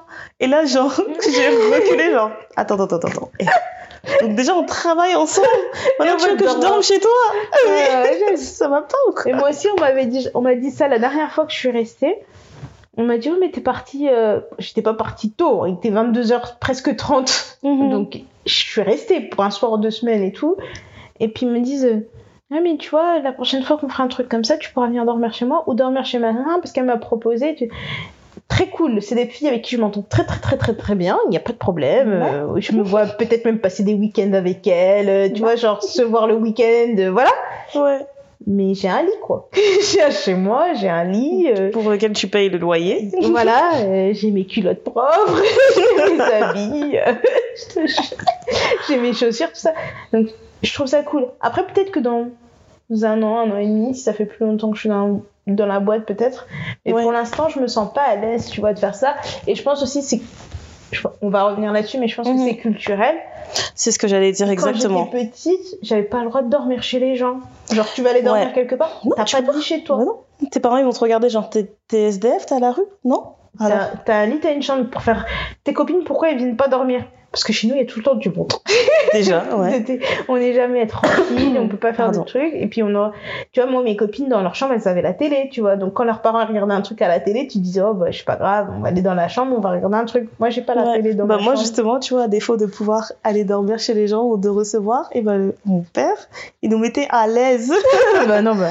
Donc, euh, non, non, chez nous, c'était. euh, Je connais le jeu téléphone secret, là. non, mais mon père, il avait installé une ligne fixe pour les filles de la maison. Genre, il y avait la Oh. ligne fixe des parents et il y avait l'autre ligne, euh, les filles. Genre, quand le téléphone sonnait, tu marquais les filles, machin et tout. Ah là là On avait notre ligne fixe, on avait notre, notre télé, on avait notre lecteur DVD, on avait nos consoles de jeux. Non, mais, genre, il était là, genre, vous êtes bien, vous n'avez pas besoin de sortir. Non, moi, j'avais. Clairement. Nous, on n'avait pas tout ça. Ma mère a toujours dé- détesté d'avoir la télé dans les chambres. On n'avait pas le droit. Je pas la télé, pas dans les chambres. Euh, On avait un téléphone fixe, il y avait un ordinateur pour toute la famille. Donc, Ah non, c'est exagéré, ils nous avaient tout mis en chambre, donc c'était Ouais. vraiment genre, restez ici, tout va bien. Ouais, et On n'avait les- besoin de personne d'autre. Non, mais les rares fois où j'arrivais à dormir ailleurs, mais le guilt trip, quoi. Genre, ouais, non, t'as dormi là-bas. Mhm. Genre, parce que on- dans la rue on habitait, je pense que ma meilleure amie habitait deux mais- une maison plus loin. Quand je dormais là-bas, donc je quittais chez moi. Faut savoir qu'il y a une minute de marche Une entre nos deux quoi, maisons. Entre nos deux maisons. Je quittais chez moi. Il est peut-être 20h30. tu me crois 8h30. Il y a quelqu'un qui vient te chercher. Eh, Allez, t'es venu, à la genre, maison. t'es venu dormir, quoi. Tu dors, tu rentres. tu dors, tu rentres, tu voulais dormir. Alors peut-être que j'ai pas été assez claire quand j'étais plus jeune. en disant, J'aimerais bien aller dîner chez eux, prendre ma douche, dormir, prendre le petit Le déjeuner. petit déjeuner, au moins. Voilà. et ensuite partir, faire une balade, et ensuite rentrer à la maison. Peut-être qu'il fallait tout expliquer. Ah, il fallait vraiment dire, je pense. Mais, euh, mais voilà, mais du coup, ouais, il y a tout ça. Donc là, je, je commence à découvrir un peu les, les interactions au travail, parce que j'étais comme toi avant, je me voyais pas me projeter dans un endroit. Là, je me dis, bon, je vais rester au moins, je pense, deux ans. Je touche du bon, on sait jamais. Et je me dis, si je reste là-bas, il faut commencer à avoir des interactions avec tes collègues parce que je veux pas être la bitch du travail. Mais ça. en même temps, faut leur faire comprendre qu'on n'a pas élevé les cochons ensemble, donc on n'est pas des potes comme ça. Il y en a, il y en a certains avec qui ça se passe très très bien et tu te dis on va aller faire des trucs de ouf. Puis il y en a d'autres qui prennent la confiance. Il faut leur rappeler que c'est pas parce que je, suis- je te souris qu'on est des amis. C'est ça, c'est ça. Et après, c'est le côté de. Et je pense que ça, c'est pas forcément le monde du travail, mais dans là où je travaille, il y a quand même beaucoup de garçons. Et moi, j'ai Mhm. l'habitude d'être avec des garçons et j'ai l'habitude d'échanger avec des garçons. Donc, on va être là, on va être en train de rigoler, mais je vais rigoler avec eux comme si c'était mes frères, donc on va se Mhm. taper dessus, on va se faire machin, on- je vais aller manger avec eux, je serai peut-être la seule fille. Et puis t'as d'autres gens qui commencent à dire ah oui parce que là, euh, elle passe beaucoup de temps avec un tel, euh, c'est ton Voilà. genre de C'est la cantine. machin. Voilà. Qu'on est des grandes personnes. Déjà, si c'était mon genre de mec, et vous avez pas besoin de savoir des un. De deux, je fais ce que je veux avec mes fesses. Et de trois, t'as rien d'autre à faire? c'est quoi le problème? Et du coup, c'est ça aussi. Moi, personnellement, je me vois pas mélanger ma vie pro et ma vie perso. Genre, mon mec, il est au bureau avec moi, mais jamais de la vie. Notre couple ne va pas tenir. Moi, je me connais, hein. Mais moi je travaille avec mon mari, donc tu veux que je te dise Oui, mais toi, t'es ce genre de meuf. Voilà. je dirais pas que c'est toujours tout rose, mais Oui, toi, t'es ce genre de personne. Moi, j'ai besoin. On est à l'opposé du spectre. non, mais vraiment. Mais c'est pour ça qu'il est bien ce podcast. Ah, ah, les choses sont bien faites. Mais moi, je pourrais- j'ai besoin de. J'aime l'idée que quand le soir on rentre, il puisse me dire des trucs sur ces gens à son travail, qu'il puisse m'expliquer des choses et que je Ah, puisse d'accord. découvrir un nouvel univers et que moi je puisse lui dire voilà, si, si on va au boulot ensemble, tu vois, je, on va Ouais. commencer à parler Mais nous, on fait la même. On rentre du boulot et genre, on dit au revoir aux gens, au revoir, au revoir. Après, on monte dans la voiture, on se regarde, on dit, eh, mais c'est pas une ouf, elle, ce qu'elle a dit. C'est soit ça, soit il va me raconter des trucs au moment où moi j'en avais marre de parler aux gens, parce que lui, il est hyper sociable. Ouais. C'est lui qui parle à tout le monde. Et pendant ce temps, moi, j'étais en train de comater ou j'étais sur la lune. Mm. Je monte dans la voiture et il me raconte tout ce qui s'est passé et que j'ai raté. C'est pareil. Mm. Je découvre un autre univers. Ouais, je sais pas, dans, dans mon esprit, j'ai besoin que mon, mon plus un permanent, il soit dans un milieu complètement différent du mien pour qu'on puisse enfin s'élever plus haut tous les deux en disant que lui il acquiert des compétences d'un côté, moi j'en acquiers d'un autre Mhm. et qu'on puisse, tu vois, monter et je puisse enfin qu'il puisse m'apprendre des choses et que je puisse lui apprendre des choses. Tu vois. Après, je connais des gens qui sont bah, comme ton mari et toi ou d'autres des oncles et des tantes qui sont exactement dans le même domaine, ils font exactement la même chose Exactement, ouais. et ça fait genre 30 ans qu'ils sont mariés, Ils font tu vois. Exactement la même chose. La même chose et que voilà. Mais, euh, mais voilà, je me dis là, euh, ce côté de genre tout le monde veut tout savoir sur ta vie privée et sinon il y a quelqu'un dans ta vie. Mon chef il m'a fait ça un moment en réunion, il dit Non, parce, que, quoi. parce que t'es célibataire. J'ai dit bah, je, je, je t'en ai jamais parlé. Il dit mais si si on était là, on j'ai dit tu n'en as pas parlé avec moi. C'était pas mais moi. clairement. Et là, tu te dis, mais en fait, c'est quoi leur problème de savoir qui est qui dans la boîte, qui est avec qui, qui. C'est de toute façon, déjà, ni- à partir de l'entretien, j'ai jamais aimé qu'on me demande Vous avez des enfants? Vous êtes mariés? Non, moi, c'est toujours ça commence dans l'autre sens. Mm. Ah, donc je vois que vous êtes mariés. Oui. Et vous avez des enfants?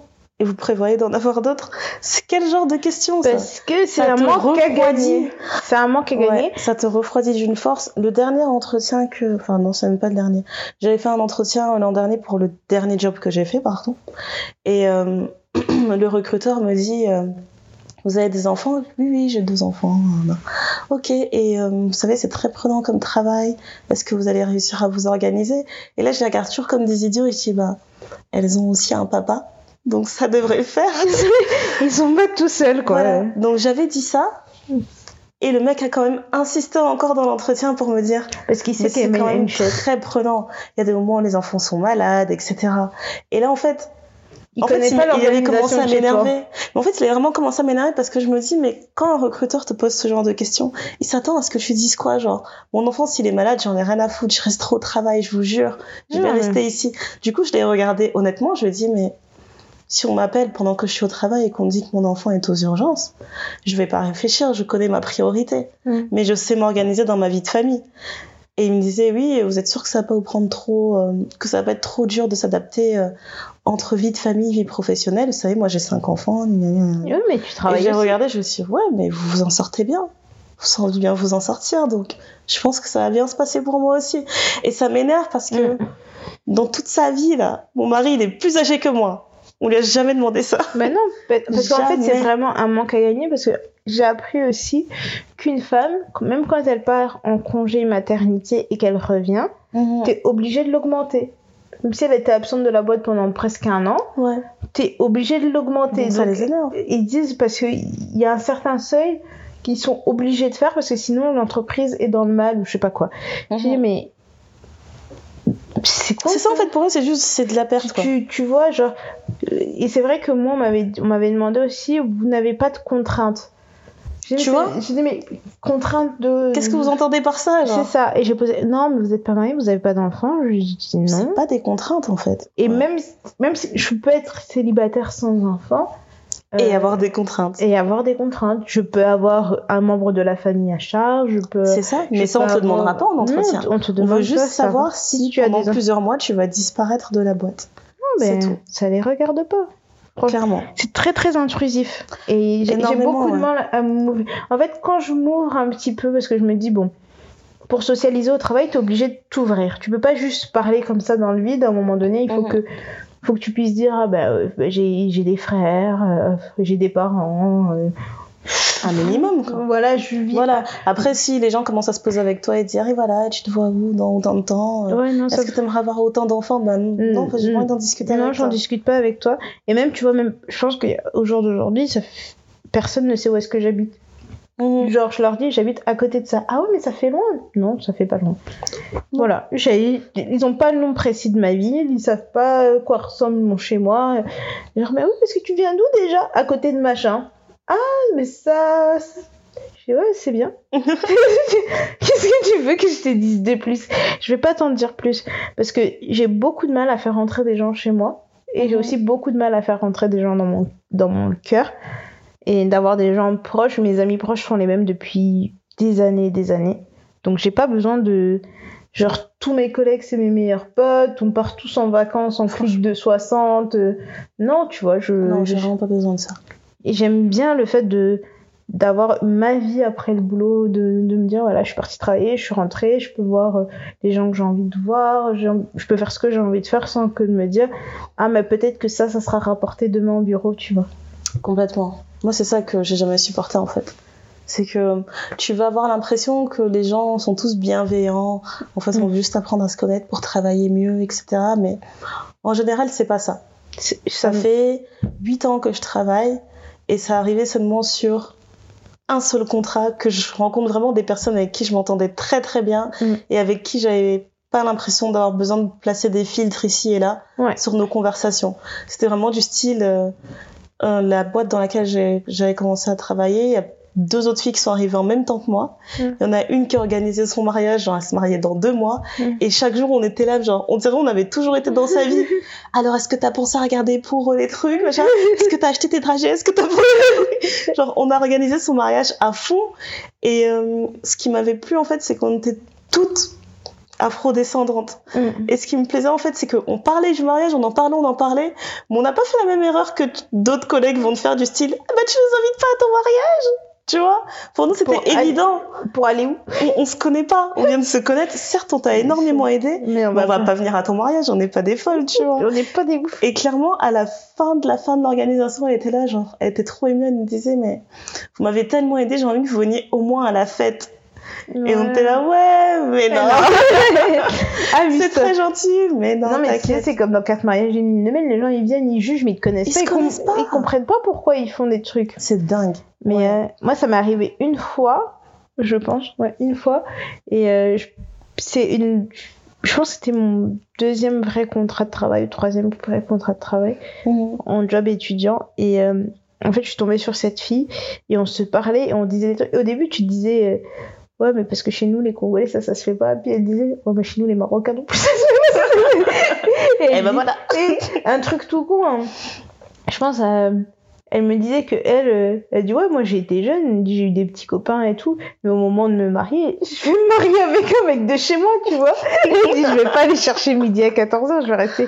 Elle dit je vais rester chez moi. Elle dit parce qu'il y a des choses, c'est plus facile pour qu'on se comprenne, etc., etc. Mhm. Et quand je me suis- j'étais jeune, je crois à l'époque, j'avais peut-être 19, ouais, j'avais 19 ans. Et j'entendais ça, je me disais, mais c'est une ouf malade, quoi. Ici, tu vas dire des trucs comme ça, on va te taxer de racisme, Ouais, de communautarisme, et des machins. Ouais. Et je- On va dire, t'es pas ouverte. c'est ça. Et euh, je me dis, ben, ça m'a fait du bien. On est resté en contact très très longtemps. Elle était vraiment, euh, elle était vraiment cool cette fille.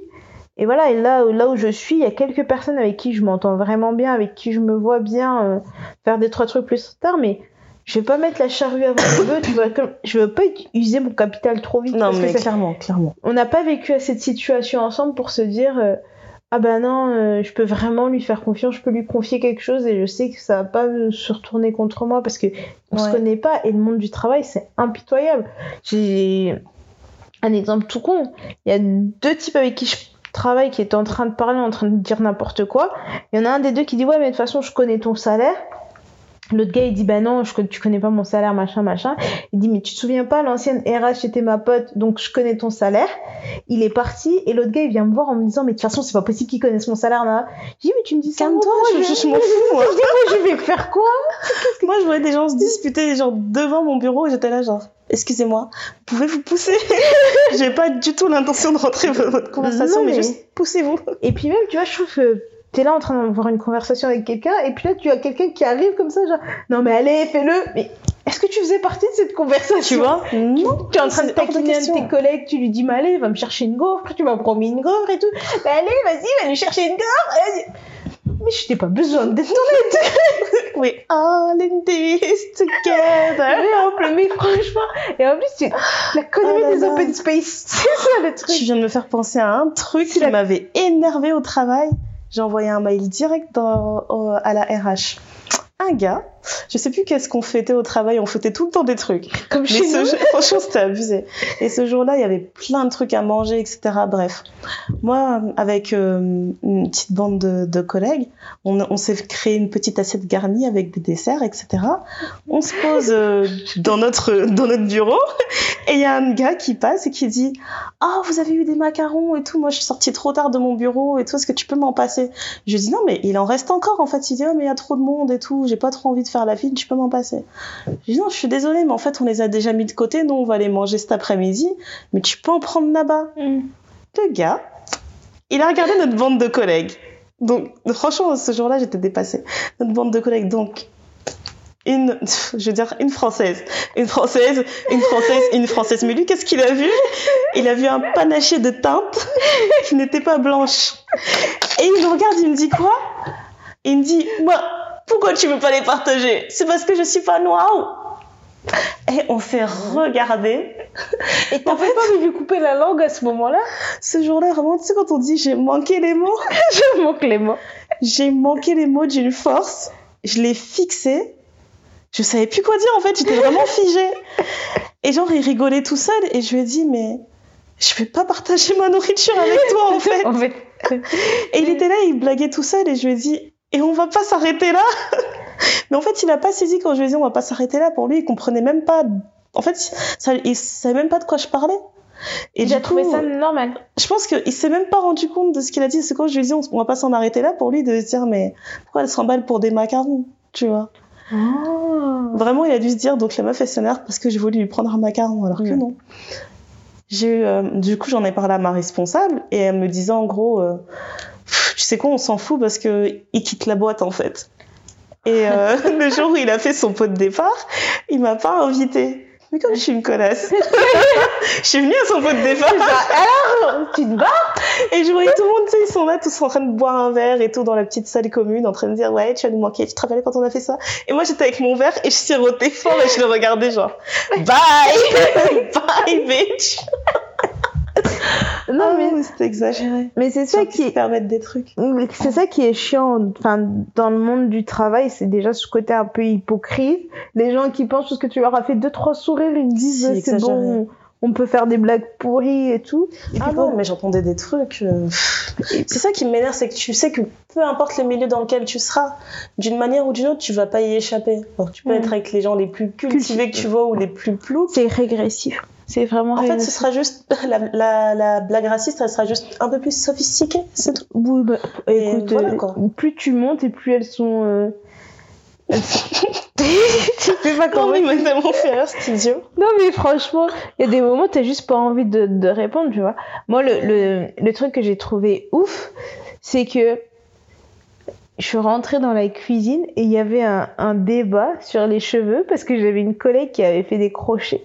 Et il y a une meuf qui comprenait pas comment c'était fait les crochets. Et, et elle a commencé à essayer de lui expliquer, en fait, genre, on fait des nattes. Et après, je suis rentrée dans la cuisine j'ai pris mon thé, je suis partie. j'ai dit, je vais pas participer à ça.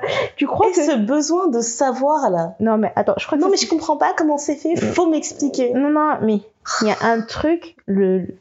Après, il y a des gens, je peux comprendre. Tu vois, ils, ils posent les questions proprement. Mais là, donc, je suis partie au travail. J'avais un carré. Deuxième coupe que j'ai fait, je me suis dit, je vais pas trop les choquer. J'ai fait un carré avec une frange. Ah, mais t'as coupé ta frange, c'est sympa, c'est vrai que ça te va bien, cette truc, euh, avec ton visage, c'est bien. J'ai dit, ok. Autre coupe que je fais derrière ça, je me suis dit, non, là, j'ai envie de longueur, j'ai besoin de me sentir euh, wouhou. Je me fais euh, tissage ouvert, long, mais long, mais long. Naomi. Naomi Campbell, vraiment, c'était moi. J'arrive au bureau, tu crois qu'il y a un de mes collègues qui me dit Ah, t'as- t'as changé de coiffure, c'est fou, vendredi t'étais. Voilà. Et lundi, et là je lui dis, je lui dis, mais tu sais, j'ai dormi la tête à l'envers et puis voilà, ça pousse. Ah ouais, vraiment? Et là, tu te grattes la tête, genre, ah. Je lui dis, donc le sarcasme. Et tu dis, ah, François. François. je sais, je sais pas quoi te dire. Et je l'ai regardé, j'ai dit, je ne sais pas, qu'est-ce que c'est? Et tu vois, moi, je suis toujours un peu hum, conscious. Je me dis, Mhm. ouais, je vais travailler. Il y a certaines coupes que je peux pas faire parce que je me dis, j'ai pas envie d'avoir des questions. En fait, parfois, je me restreins parce que je me dis, je vais arriver, on va me poser des questions et t'as fait ça comment, machin. Puis maintenant, je me dis, mais je me bats les steaks. c'est ma tête. S'en Qu'est-ce que, fout. qu'est-ce que tu vou- voulais faire? Mais je dis ça, mais je m'en bats pas les steaks parce que j'ai une collègue, elle est venue avec une coupe. Elle a un tissage, mais tu sais, les tissages cheap là. C'est même, je pense même que c'était une perruque. Genre, c'est synthétique. C'est synthétique. Ça brille là comme les mèches pony de Mais c'est même pas ça, c'est abîmé. Aïe, oh là là, non, C'est non. abîmé, une couleur Quand c'est rouge. abîmé, ça se voit trop. rouge rose bizarre et tu vois en fait mais à la limite quand ça brille trop quand c'est synthétique que ça brille tôt c'est synthétique je peux comprendre tu vois Non, mais là la, trop la- la- la texture a été bizarre et je, en tout cas j'ai vu ses cheveux et moi j'étais là je la regardais et je lui dis oh là là tu nous fais du mal ma chère tu nous fais vraiment du mal avec Mhm. tes cheveux tu vois elle aurait pu faire son truc bien même cette couleur là ça serait ça enfin ça ça allait passer en fait Ouais. bien fait. Mais là, c'était trop why why, sa tenue, c'était why why, c'était why why. Me mais Mais Ouais. tu sais, ce que je te dis, ça me pensait. euh, C'était pas trop euh, ça, mais ça me pensait à l'épisode qu'on avait vu dans Insecure, où euh, t'as Molly qui est dans son cabinet d'avocat qui est super réputée. Mm. C'est la seule femme noire. ouais. Et quand il recrute l'autre femme noire, qui, est, qui fait qui du était, bruit là. euh, genre, c'était un cliché, quoi. Elle, elle criait trop fort, elle rigolait trop, Ouais. etc. Et qu'on lui demande à elle de parler à sa consoeur. Oui, bah moi je vais juste les regarder parce qu'il y a d'autres concerts, donc trouvez-en une autre Clairement. pour aller Mais je me rappelle justement une fois au travail où euh, il y avait euh, un de mes un de mes responsables qui m'avait fait une euh, m'avait fait une remarque sur des procédures qui avaient changé et en fait au lieu de me dire d'in- d'informer mes collègues il, m'a dit tu pourras informer tes copines et en fait j'ai trouvé ça tellement C'est- réducteur genre c'est déplacé. Et je l'ai repris tout de suite, je lui ai dit mes copines. Genre j'ai vraiment fait l'idiote mes copines. Oui, tu pourras informer euh, machin et machin et non non non, j'ai dit ah, autant pour moi, je pensais que c'était mes collègues. Mais euh, Ouais. Mais genre euh, ouais, voilà, mes copines. OK. Non, Comme mais... si c'était moi qui les avais recrutées, genre j'ai fait rentrer ma sœur et ma cousine. non, mais franchement, après, je trouve qu'il y a Ah. certains, ils, ils, ils se permettent d'être trop familiers, ils vont commencer à toucher tes cheveux, tes machins et tout. Et moi, j'ai un collègue comme ça qui aime trop rentrer dans mon espace. La première fois, j'ai rien dit. Le mec il touche le bras. Je dis, ok, putain, j'ai horreur de ça. C'est déjà trop. Les, les gens qui me connaissent, déjà, les transports en commun, c'est pour moi, c'est une hantise parce que respirer l'air de quelqu'un d'autre. En plus, je suis petite. Donc, je vais respirer ton air que tu as déjà expiré. Ah, avec des odeurs. Je sais pas ce que t'as mangé. Je sais pas si tu t'es lavé les dents. Bref, j'évite. C'est trop intime. C'est vraiment trop intime. Et j'aime pas qu'on me touche. Je suis pas. Euh... J'ai pas envie. de- Je sais pas que je suis pas câline ou coquesse, mais On se connaît pas, c'est tout, c'est normal. ouais, même quand on se connaît, parfois c'est un peu difficile. Oh, mes propres enfants, arrêtez de me toucher. Ah, marrez-vous. Arrêtez. Tu sais quand on touche trop. Mais c'est normal. moi j'ai une peau fragile. Les gens ils aiment trop toucher ton visage. Oh t'es Ah mignonne non, avec joues. fini. Demain, j'ai des boutons, c'est bon. Voilà. Et en fait, la personne, le gars, il me touche une première fois le bras. Je dis, putain, il m'a touché le bras, c'est pas grave. Calme-toi, on se connaît pas. Après, je sais pas, il regardait un truc sur mon PC, mais il a mis sa tête, mais trop proche de ma tête. Ah, Et là, j'ai reculé, j'ai dit, s'il te plaît, mon espace. Il dit quoi ton espace? Et je dis en fait j'aime pas que les gens soient trop collés à moi comme ça. Je, Tu vois j'ai besoin de respirer. quand tu dis ça parce que je me dis, tu devrais pas avoir à te battre pour expliquer que tu as droit à ton espace. Non, mais c'est devenu une running joke. C'est qu'à chaque fois qu'il veut s'approcher de moi pour faire un truc, il dit ah excuse-moi je viens dans ton espace et tout. Non, je t'excuse pas. J'ai dit mais genre voilà quoi, mais reste de ton côté quoi. J'ai dit ça, on peut être- on s'entend bien hein, en plus avec, donc c'est Mhm. pas comme quelque chose qui me dérange. Mais j'aime pas qu'on me touche quoi, en longueur de journée. T'es en réunion comme ça, on te frotte le bras, genre allez, yeah. Non, mais c'est, c'est, euh, je sais pas. tout le monde le sait. C'est, c'est un truc commun. Genre, quand tu viens parler à quelqu'un à son bureau, tu fais pas le tour de son poste pour regarder son écran. Normalement, tu te mets en face de cette personne et tu regardes pas ce qui se passe Mais sur non, son PC. C'est la base. ouais. Non mais il y a des gens qui ne comprennent pas. Donc t'es obligé de leur expliquer, t'es Les gens obligé qui de font le tour et puis ils regardent ton écran, ils fixent, ils plissent les yeux. Non, parce que tu vois, là, bon, tu me permets, ils prennent ta à quel moment je t'ai invité jusqu'ici C'est mon espace personnel, mon Ah intimité. C'est fou. Mais, euh, mais voilà, après, c'est. Après, moi, ce que j'aime aussi dans là où je travaille, c'est que c'est multiculturel. Donc, quand les gens ils te demandent d'où tu viens, ils vont te demander ça. C'est pas. euh, sans mentir, hein, je pense qu'on a 15 nationalités différentes, quoi. ok. Et ils en sont hyper fiers. Et ils veulent continuer à être comme ça. Donc, quand tu parles à d'autres gens, genre. Ouais. Même nous-mêmes, entre nous, les noirs, on dit Et toi, t'es un noir d'où? Et toi, t'es un noir d'où? Ah, toi, tu viens du Cameroun Et toi, tu viens d'où? Haïti. Ah, c'est sympa. Et toi, tu viens d'où? Ah, Côte d'Ivoire. Ah là là Tu vois? Donc, du coup, on peut. on- en plus, on a l'habitude de se faire des trucs où on mange ensemble, etc. On se dit Ben, alors cette semaine, on va manger euh, ivoirien. euh, la semaine prochaine, on va manger grec. euh, la semaine prochaine, on mange italien. Tu vois, on peut se faire des petits kiffs on fait des petits kiffs comme ça et je pense que ça me fait du je suis bien là où je suis parce qu'il y a ça Mhm. parce qu'on va il y a toujours des petites blagues un peu vous les noirs machin et tout parce qu'il y en a toujours et puis tu réponds vous les blancs et vous les, les asiatiques machin mais euh, le fait de démystifier un peu ce côté où tu es la, la seule personne de couleur et que du coup Ouais. tu es la référence pour toutes les informations Exactement. sur les gens de couleur Moi, j'ai toujours refusé de faire ça de toute façon. mais- ouais, Ouais. mais il- ça- moi juste le fait qu'on me pose la question ça m'énerve Oui, t'es déjà, t'es déjà en train de te dire, allez, je vais regarder les prochaines offres d'emploi, c'est bon. c'est bon je me bats les saouler déjà. Et en plus, moi, ce qui me plaît aussi, c'est qu'on est plusieurs femmes noires, mais on a toutes des gabarits différents. Donc, du coup, t'as pas ce côté de genre, bah, moi, j'ai des fesses, je suis chargée, c'est pas de ma faute, j'ai un petit corps chargé. Mais tu vois, tu te dis, ça enlève un peu le côté de, euh, genre, moi, je suis chargée, et vous, toutes les, de toute façon, toutes les noires, les elles, femmes sont- noires, elles sont comme des- elles ont des grosses fesses. Ouais, ouais. C'est pas, c'est pas vrai parce que j'ai deux, trois autres collègues, elles ont pas de fesses. Vraiment pas de fesses. Elles ont des tototes. T'as des femmes qui, il y a des collègues qui ont des fesses et des tototes, tu vois. Donc, c'est bien de, parce qu'ils côtoient plusieurs. Il y en a des grandes, il y en a des petites, on a des teintes différentes aussi. du coup, il y a tout un truc que t'as pas besoin d'expliquer. Je te jure. Moi, Ça franchement, bien fou. rien que d'y penser, hein, quel travail. En fait, c'est vraiment un travail à côté de ton job déjà, Mais c'est ça. dans ta vie de bureau. Donc, euh, non. Quand je repense à toutes les fois où euh, j'ai eu le malheur de changer de coiffure de manière trop radicale et que les gens prof. commencent à te poser trop de questions, ils se rapprochent trop près de ta tête et tout. Tu sens vraiment que tu ils approchent comme des zombies là. Qu'est-ce que c'est? Qu'est-ce que c'est? Surtout quand tu fais des mèches, ils vont regarder genre, Ouais, t'as voilà. attaché ça comment? Avec du scotch. Ah non, mais franchement, quand je repense à Landaya qui a, qui a commencé à travailler à 21 ans, là, qui était un peu gênée et tout ça, et aujourd'hui, genre, Mm. euh, à ma pause déj, je vais à Château d'eau, je reviens avec mon sachet, mes paquets de petits sachets dedans, je, je m'en fous. You and me, Et si t'as le malheur de jeter tes yeux dans le sac, je vais dire, eh, eh, eh, qui t'a invité? Le eh, eh, eh. Je- euh, franchement. Qui t'a invité? Depuis quand on regarde dans les sacs des gens? Non, mais déjà, parce que, en plus, même, sans ça, quand tu vas faire tout, juste ton shopping chez Zara, t'as acheté quoi? Exactement, donc non. si, si, ça te regarde pas. C'est trop- Quand ils voient les sachets, là, tu vois les sachets genre Orcanta ou Orcanta ou Princesse Tam Tam. Est-ce qu'ils vont te demander de regarder genre Voilà. Et là, t'as pris quoi? C'est quel genre de culotte? Ah, tu mets des Franchement. strings. Fait trop rire parce que il y avait plein de trucs que, euh, en tout cas dans mon dernier job, l'équipe dans laquelle j'étais, on était vraiment que des femmes racisées. Mhm.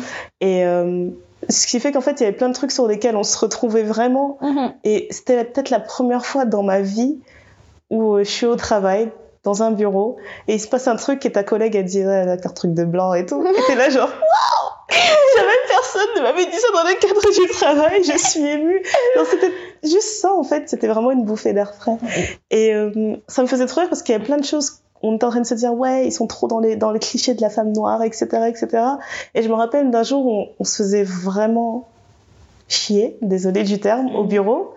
Et euh, il y avait une de mes collègues elle avait acheté une nouvelle lace suite qu'elle portait. Et on est parti aux toilettes on a dit tu sais quoi j'ai vraiment envie de l'essayer comme ça je vais voir si je vais l'acheter. Et on était trois dans les toilettes en train d'essayer la lace suite de l'autre.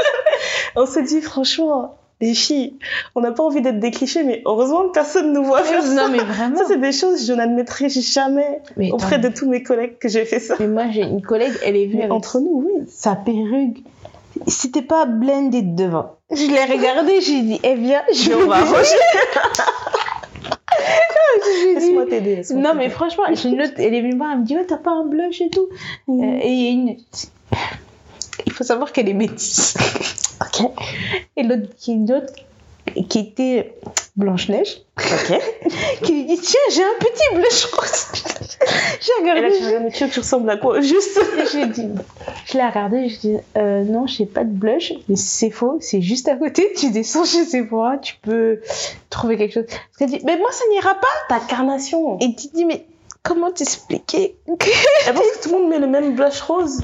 Tu commences à te gratter la tête. Vraiment, tu commences à te gratter la tête. Mais non, mais non. Et en fait, ça fait du bien parce que je me dis, allez, les personnes avec qui je m'entends le mieux dans la boîte sont pas forcément toutes noires, mais dans les personnes qui sont pas noires, qui, avec qui je m'entends bien, ce sont personnes qui ont voyagé, qui ont côtoyé d'autres noirs. Donc c'est ce genre de personnes que tu te dis, bon, on est bien, quoi. On peut parler, on peut échanger, ils vont pas trouver ça bizarre. Et s'ils te posent la question, tu vas dire, euh, ah mais oui, euh, euh, nous les noirs, on- enfin, chez, chez nous, on va ben, je sais plus, euh, je sais pas, on parlait de la dot ou je sais pas quoi.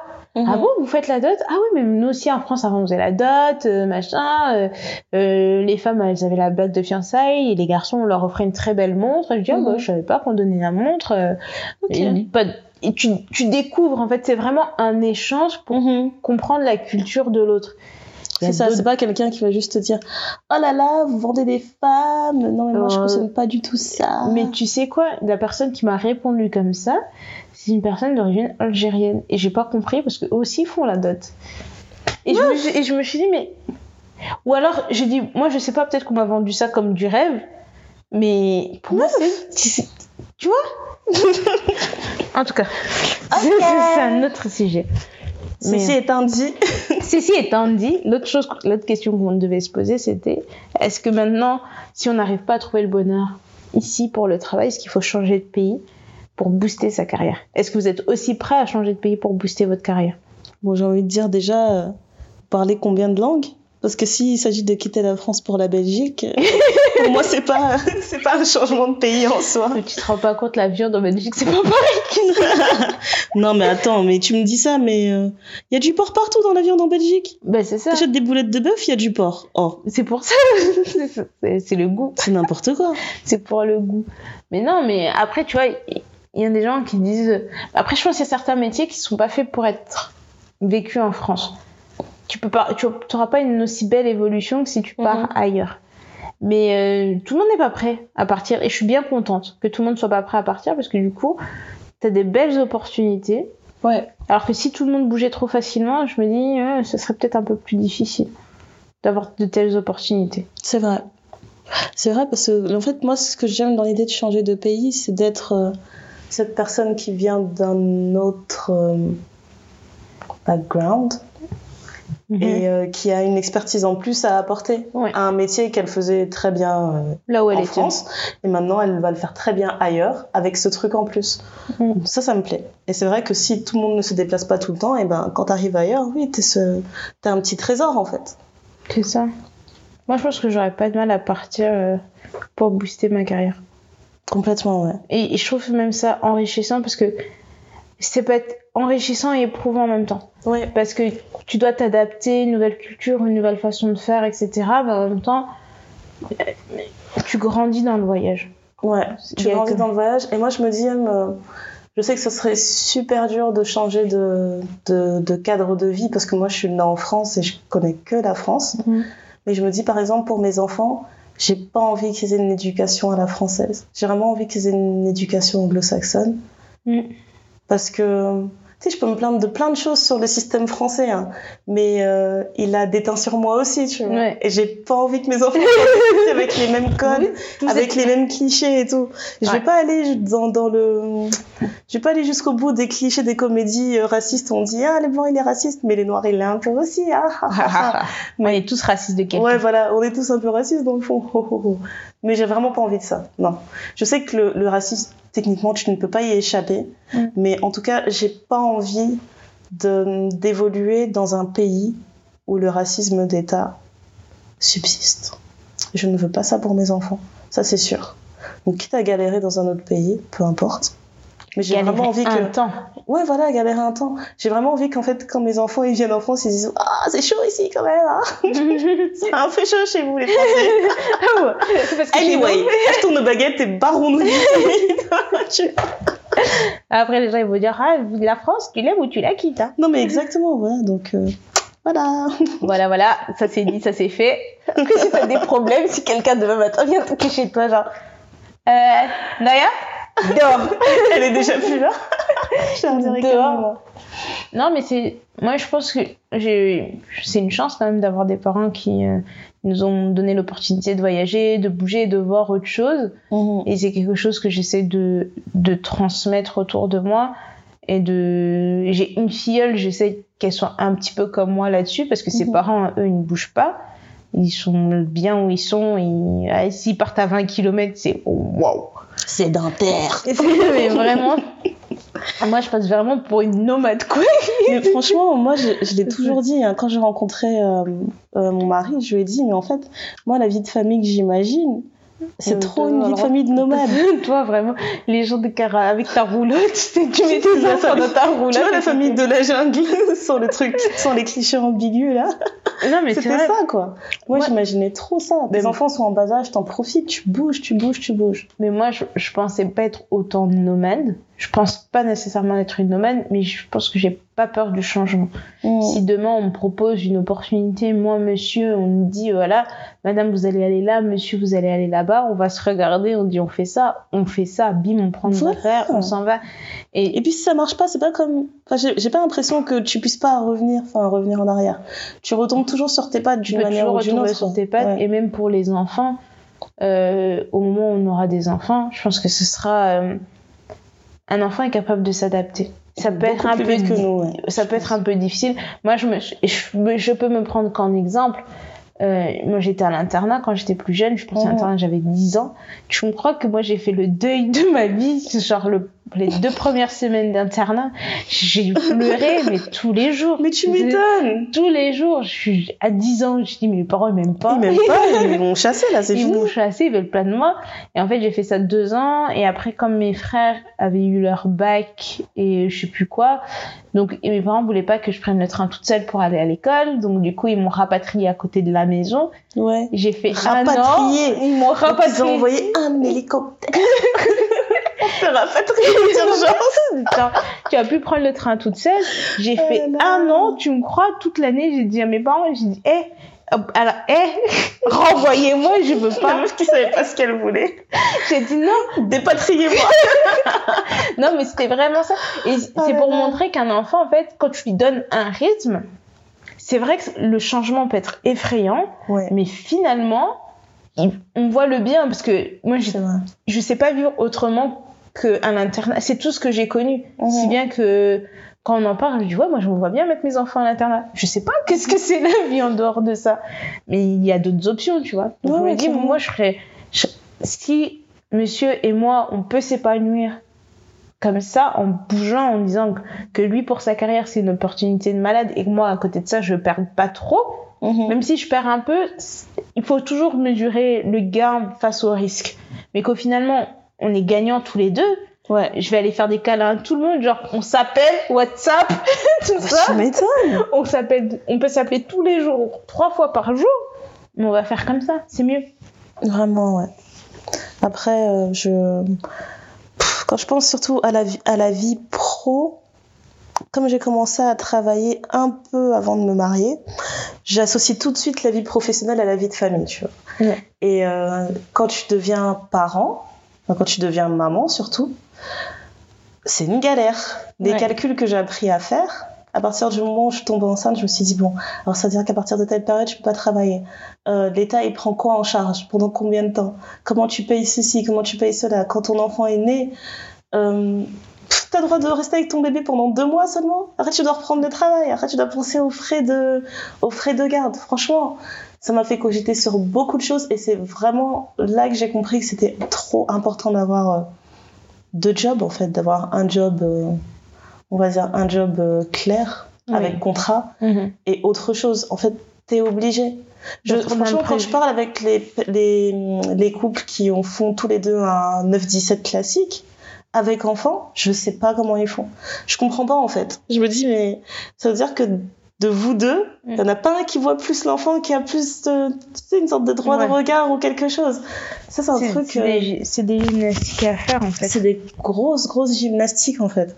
Et euh, ça, c'est un truc que c'est un truc que j'aurais aimé réaliser plus tôt. Après, je trouve qu'on s'en sort assez bien.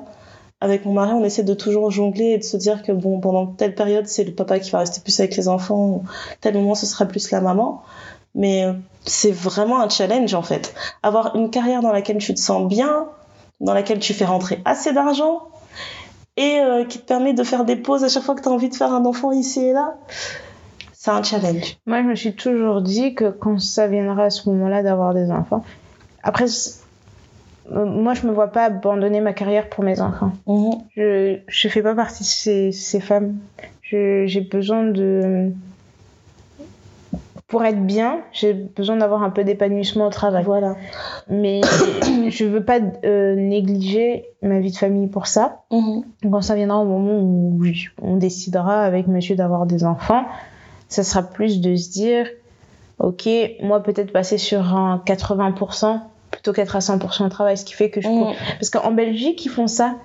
Euh, à Ah, partir d'un certain nombre d'enfants, tu peux avoir une journée par semaine où tu en télétravail ou des choses comme ça, où tu peux Ouais, quitter après, plus je pense qu'il y a, il y a ça aussi ici, a- parce que je voyais beaucoup de personnes qui travaillaient pas le mercredi, qui étaient chez elles. Voilà, il y a, des, il y a Ouais. des arrangements, mais j'ai l'impression que c'est un peu plus simple en Belgique. Mhm. C'est comme avoir une voiture de société en Belgique. Ouh, Ouais, tout le monde en a une. tu- tout le monde en a une et c'est pas des voitures des merdes. hein. Tu vois, les gens ils vont commencer à googler travailler en Belgique et tout. Je regarde les offres d'emploi. Mais, euh, mais ouais, voilà, c'est plus dans ce sens-là.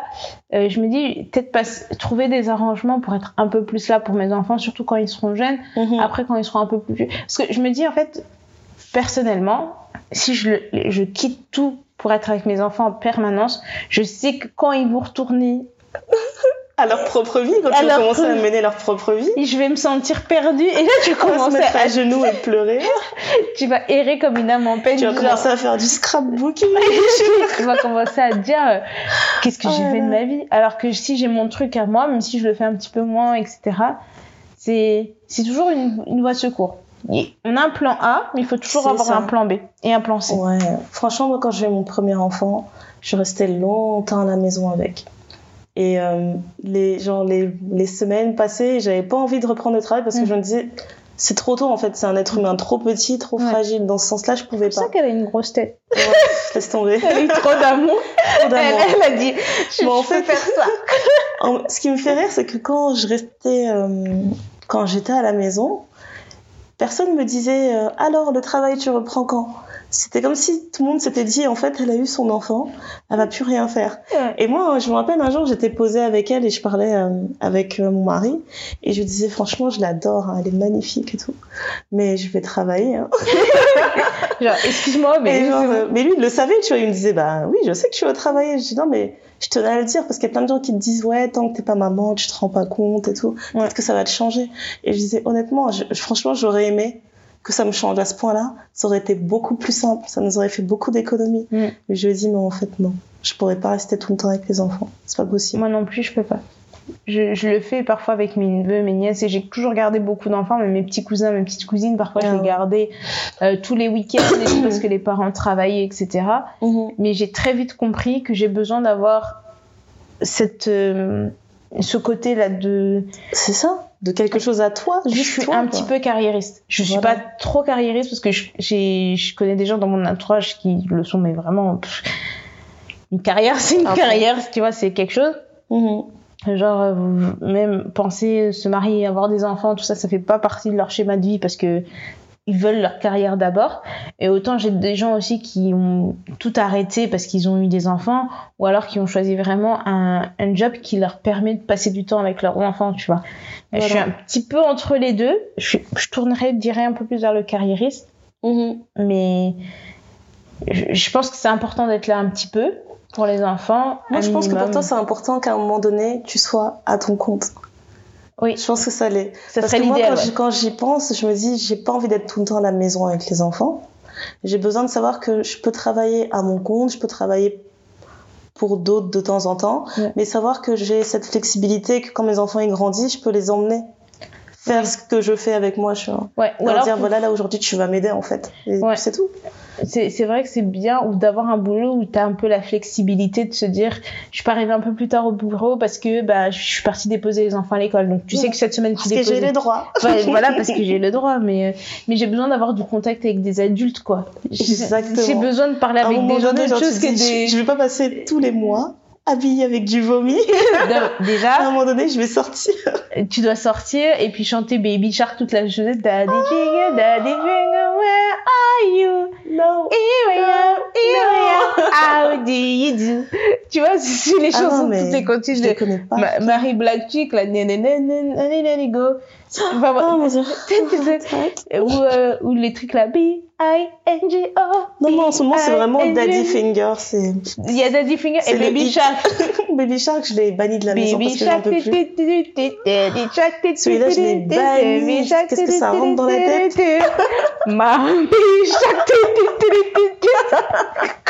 Franchement, toutes les, les mères au foyer, j'ai tellement de respect pour Mais elles. moi aussi, je les respecte. L'énergie qu'elles mettent, j'ai trop de Sur- respect pour elles. Surtout que elles sont.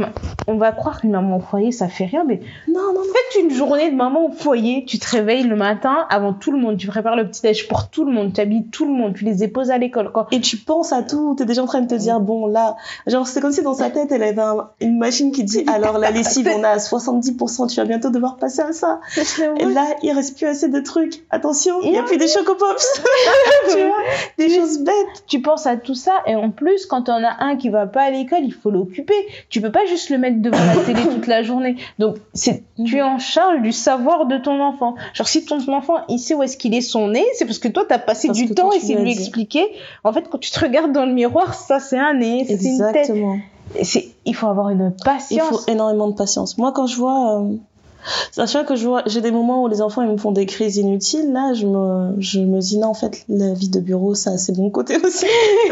ça a ses bons côtés. Mais tu vois, je vais dire ça. Par exemple, je sais plus quel jour, je suis allée chercher ma première à l'école et j'avais pas mon goûter.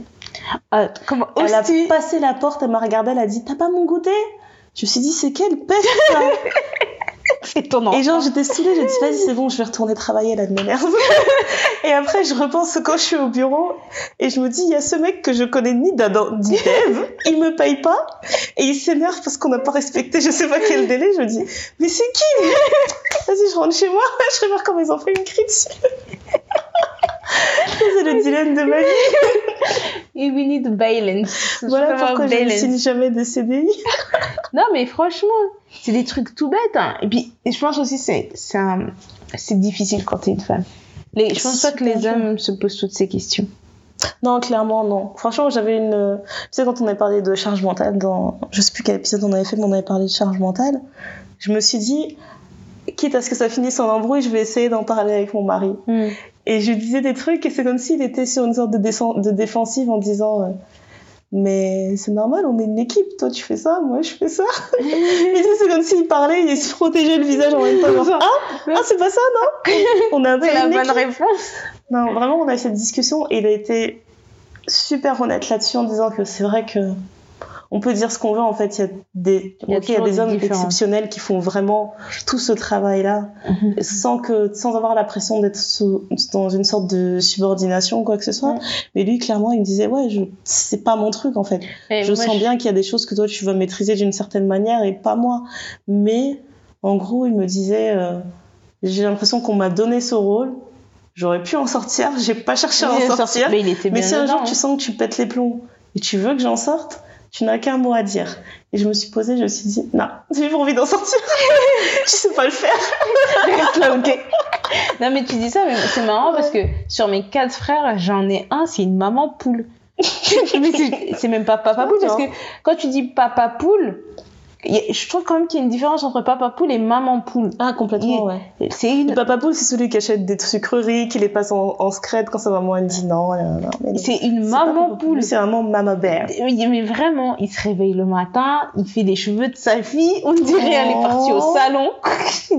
Il apprend à faire des trucs, il négocie avec elle, il va la déposer à l'école, il fait les bains, il fait les lessives, il fait le ménage, il Moi, fait je tiens juste à dire qu'un jour, il a demandé un truc à sa fille. Elle a, quand elle a 3 ans, elle a dit Laisse-moi tranquille. Et franchement, ce jour-là, je sais que normalement, tu rigoles pas quand les enfants ils font des bêtises.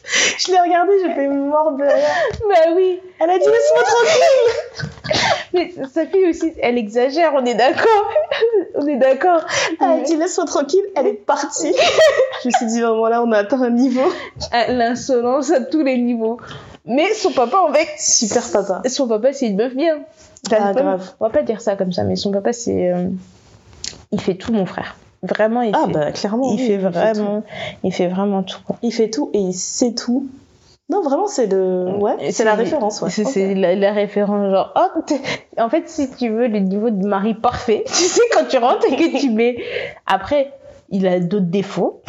il a C'est un des- super père de famille. Mais en tant que papa, j'ai rarement vu un papa comme lui. Il fait ça, mais avec plaisir. Alors ce soir, il, parfois il m'envoie des vidéos. Il a fait des gnocchis maison.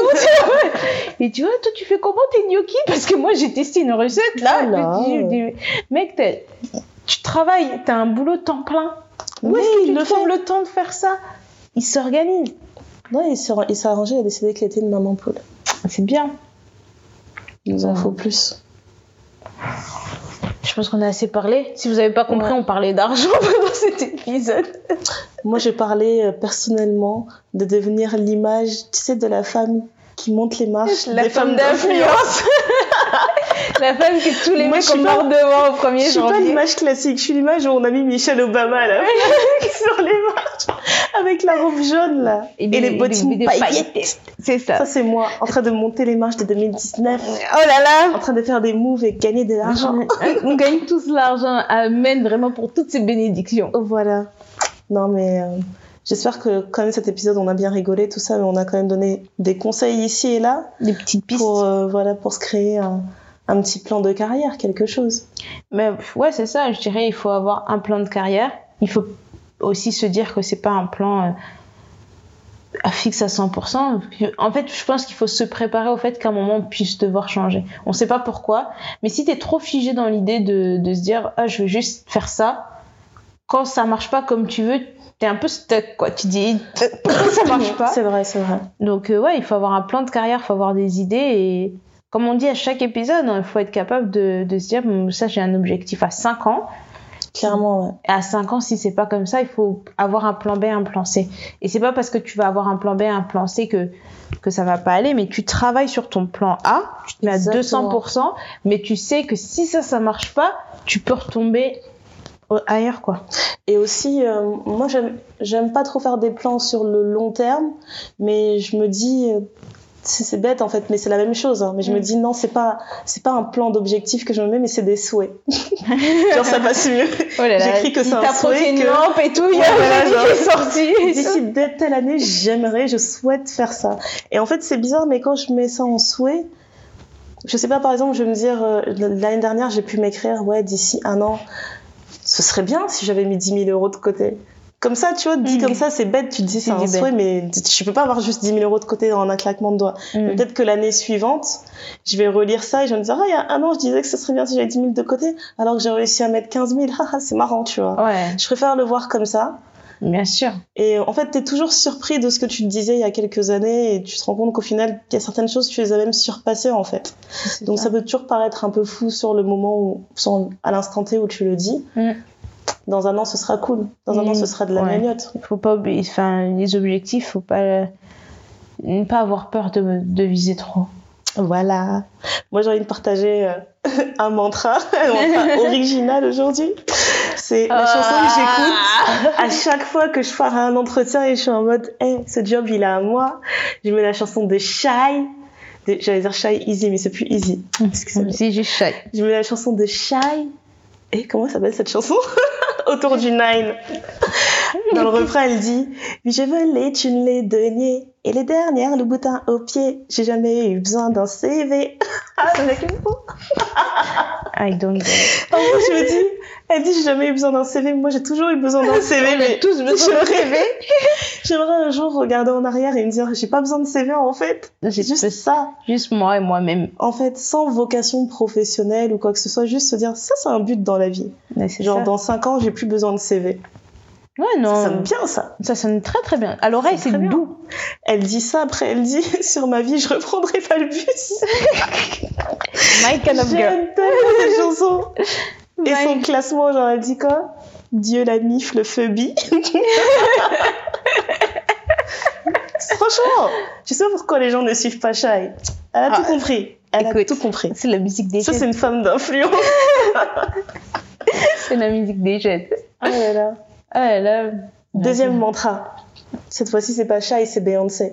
Je sais pas si vous avez écouté euh, le dernier projet euh, de, des Carters. The call. où elle dit euh, My great great grandchildren are already rich. That's a lot of brown babies on your Forbes list. Yeah. non, cette phrase elle est trop. Ça c'est de Einstein. Traduction. hein. Elle dit Mes arrières, arrières, arrières petits enfants sont déjà riches. Beaucoup d'enfants noirs sur votre liste euh, Forbes. Yeah. Yeah, yeah. That kind of money. Mogul. Money. Mogul, mogul money. J'ai envie de recommander plein de trucs là pour cette, cet épisode. Euh, googlez. Googlez euh, le Google salaire auquel vous avez, dro- vous avez droit. Googlez sur le job que vous aimeriez faire. Euh, Il n'y a pas qu'un seul. Tous les chemins mènent à Rome. C'est Yeah. pas parce qu'on vous a dit que pour devenir euh, directeur artistique, vous deviez faire une école comme ça et faire ci et faire ça, que en faisant tout ça, vous allez forcément le devenir. Et n'ayez pas peur de vous créer des opportunités. Ouais, Le succès, c'est un mélange d'opportunités de travail. Exactement. Donc euh, oui, il y a des gens qui vont dire j'attends juste la bonne opportunité, mais à côté de ça ils foutent rien et ces gens-là ne sont pas, euh, ne- C'est ça. ils sont pas, ils vont pas, je ne sais plus c'est quoi le terme. Non, il faut vraiment te dépasser en fait. Il faut que tu bosses, il faut que tu cherches des opportunités, il faut que tu aies un peu de culot aussi. Voilà, le culot ça paye de toujours. culot. Ouais, ça paye toujours. Euh, J'ai envie de recommander de regarder encore l'épisode de, de Insecure avec Molly et sa collègue. Non, franchement. D'ailleurs, Insecure qui revient bientôt. Qu'est-ce J'ai envie de vous recommander de regarder euh, un des derniers épisodes de This Is Us, Faut qui reg- s'appelle R&B. Il est très important cet épisode pour les couples qui essaient de jongler dans leur vie maritale et leur épanouissement personnel et professionnel. Si vous un êtes- très bon exemple. Si vous êtes faible, Si vous êtes faible, non. prenez des mouchoirs. Ah, parce, que vraiment. en- parce que moi j'ai vu l'épisode d'après. Aurez envie de pleurer et de manger des nachos. Franchement, cet épisode, Clairement. il m'a juste montré à quel point Beth et Randall c'est couple goals. Fire. Fireburn. Fireburn. Ouais, clairement. J'avais Mm. un autre truc à recommander, je sais, je sais plus ce que c'est. Non, moi je suis juste en mode prépa Game of Thrones. Ah ouais. Il y a ça qui arrive bientôt. Donc, Poser mon congé. Genre, tu poses tous tes lundis, comme ça, tu peux te réveiller à 3h du mat tranquillement pour moi je regarder vais. ton épisode. Calme, les lundis matin, télétravail. Et Né, t'es là ce matin Non, je viens. Pas ce matin. Non, ça va être trop doux. Donc c'est ça. Après, qu'est-ce qu'on a? On... on a fêté nos 10 000 écoutes. Ouais. On était très contentes. On était un peu euh, ému- émotionnés. J'étais trop émue, moi. Euh, Oh là là. beaucoup émotionnés. Et du coup, on, on a plein d'autres idées pour le podcast, mais on veut pas tout mettre en même temps, etc. Et du coup, là, pour vous remercier des 10 000 abonnés, il y a du nouveau contenu qui arrive. Donc, faut rester branché. Il faut pas hésiter à nous suivre sur tous les réseaux. Ouais. Parce que c'est là-dessus qu'on va... Même si parfois, on n'est pas tout le temps là. Mais on est là. Ouais. On n'est pas tout le temps actif, mais on est là. On est là, on On est en train tout. de réfléchir à plein plein d'idées sur comment vous apporter du contenu encore plus original C'est ça. et varié. C'est ça. Et euh, euh, franchement, on- je trouve qu'on s'en sort bien. hein. On a des on- bonnes idées. On a hein. des bonnes idées. Après, bon, il faut trouver, le... enfin, on trouve le temps de le faire et ça met peut-être un Voilà. peu plus de temps que, que ce qu'on souhaiterait parce qu'on veut vraiment proposer de la qualité. Mais j'ai envie de vous dire, euh, début mai, euh, début mai quoi. It's. Début mai, restez, restez branchés. Elle a donné une date, elle a donné une date, on est foutus. on est foutus. Non, mais c'est bien, il y a les ponts de mai, tout ça, il y a des choses qui peuvent se passer à ce moment-là. Attends, j'aimerais savoir. Dans le conscient collectif, début mai, c'est jusqu'à quand? C'est jusqu'au 14 C'est quoi? 14, c'est déjà mi-mai. Le début mai, Ah, j'allais dire jusqu'au 13, allez. Jusqu'au 8. Aïe aïe aïe, bon, on a jusqu'au 8 mai pour vous sortir un truc. Non, mais voilà, et puis, euh, comme toujours, on aime trop comment vous êtes réactifs sur tous les réseaux. Dès qu'on met des trucs, ça fait toujours très Ouais. très chaud au cœur. Donc voilà, euh, on est désolé pour le mois dernier, mais le mois dernier c'était chaud. J'avais plus de voix et bref, je pense que vous l'avez entendu, hein, je continue encore à me battre avec ma voix. Elle vient, elle part. Et, c'était un mois agité dans la vie, Ouais. parce qu'il y avait des, beaucoup d'événements, etc. Beaucoup, ouais. Donc, euh, Et de toute façon, hein, on est entre nous, on se connaît, à notre communauté, la saison des mariages va recommencer. Donc vous-même, vous n'aurez pas trop le temps de nous écouter. franchement, ou alors vous allez nous écouter en route pour le mariage. voilà. Exactement. Voilà, mais n'hésitez pas à nous faire découvrir à, à d'autres invités, hein, comme ça, entre deux événements, vous mettez ça dans la voiture au calme, Mhm. entre la salle et les- entre l'église et la salle, dire ah c'est sympa. Donc voilà, vous savez où nous trouver sur Instagram, Twitter, Twitter. Deezer, Spotify, Spotify, Apple, iTunes, euh, on est là. on est partout. Et puis sur SoundCloud, sur SoundCloud, la base. la passe. Et euh, voilà, on se dit à bientôt. Ouais. Un peu presque bientôt. À très bientôt. Euh, sortez couverts. Ouais, il commence à faire un peu beau, mais sortez quand même couverts.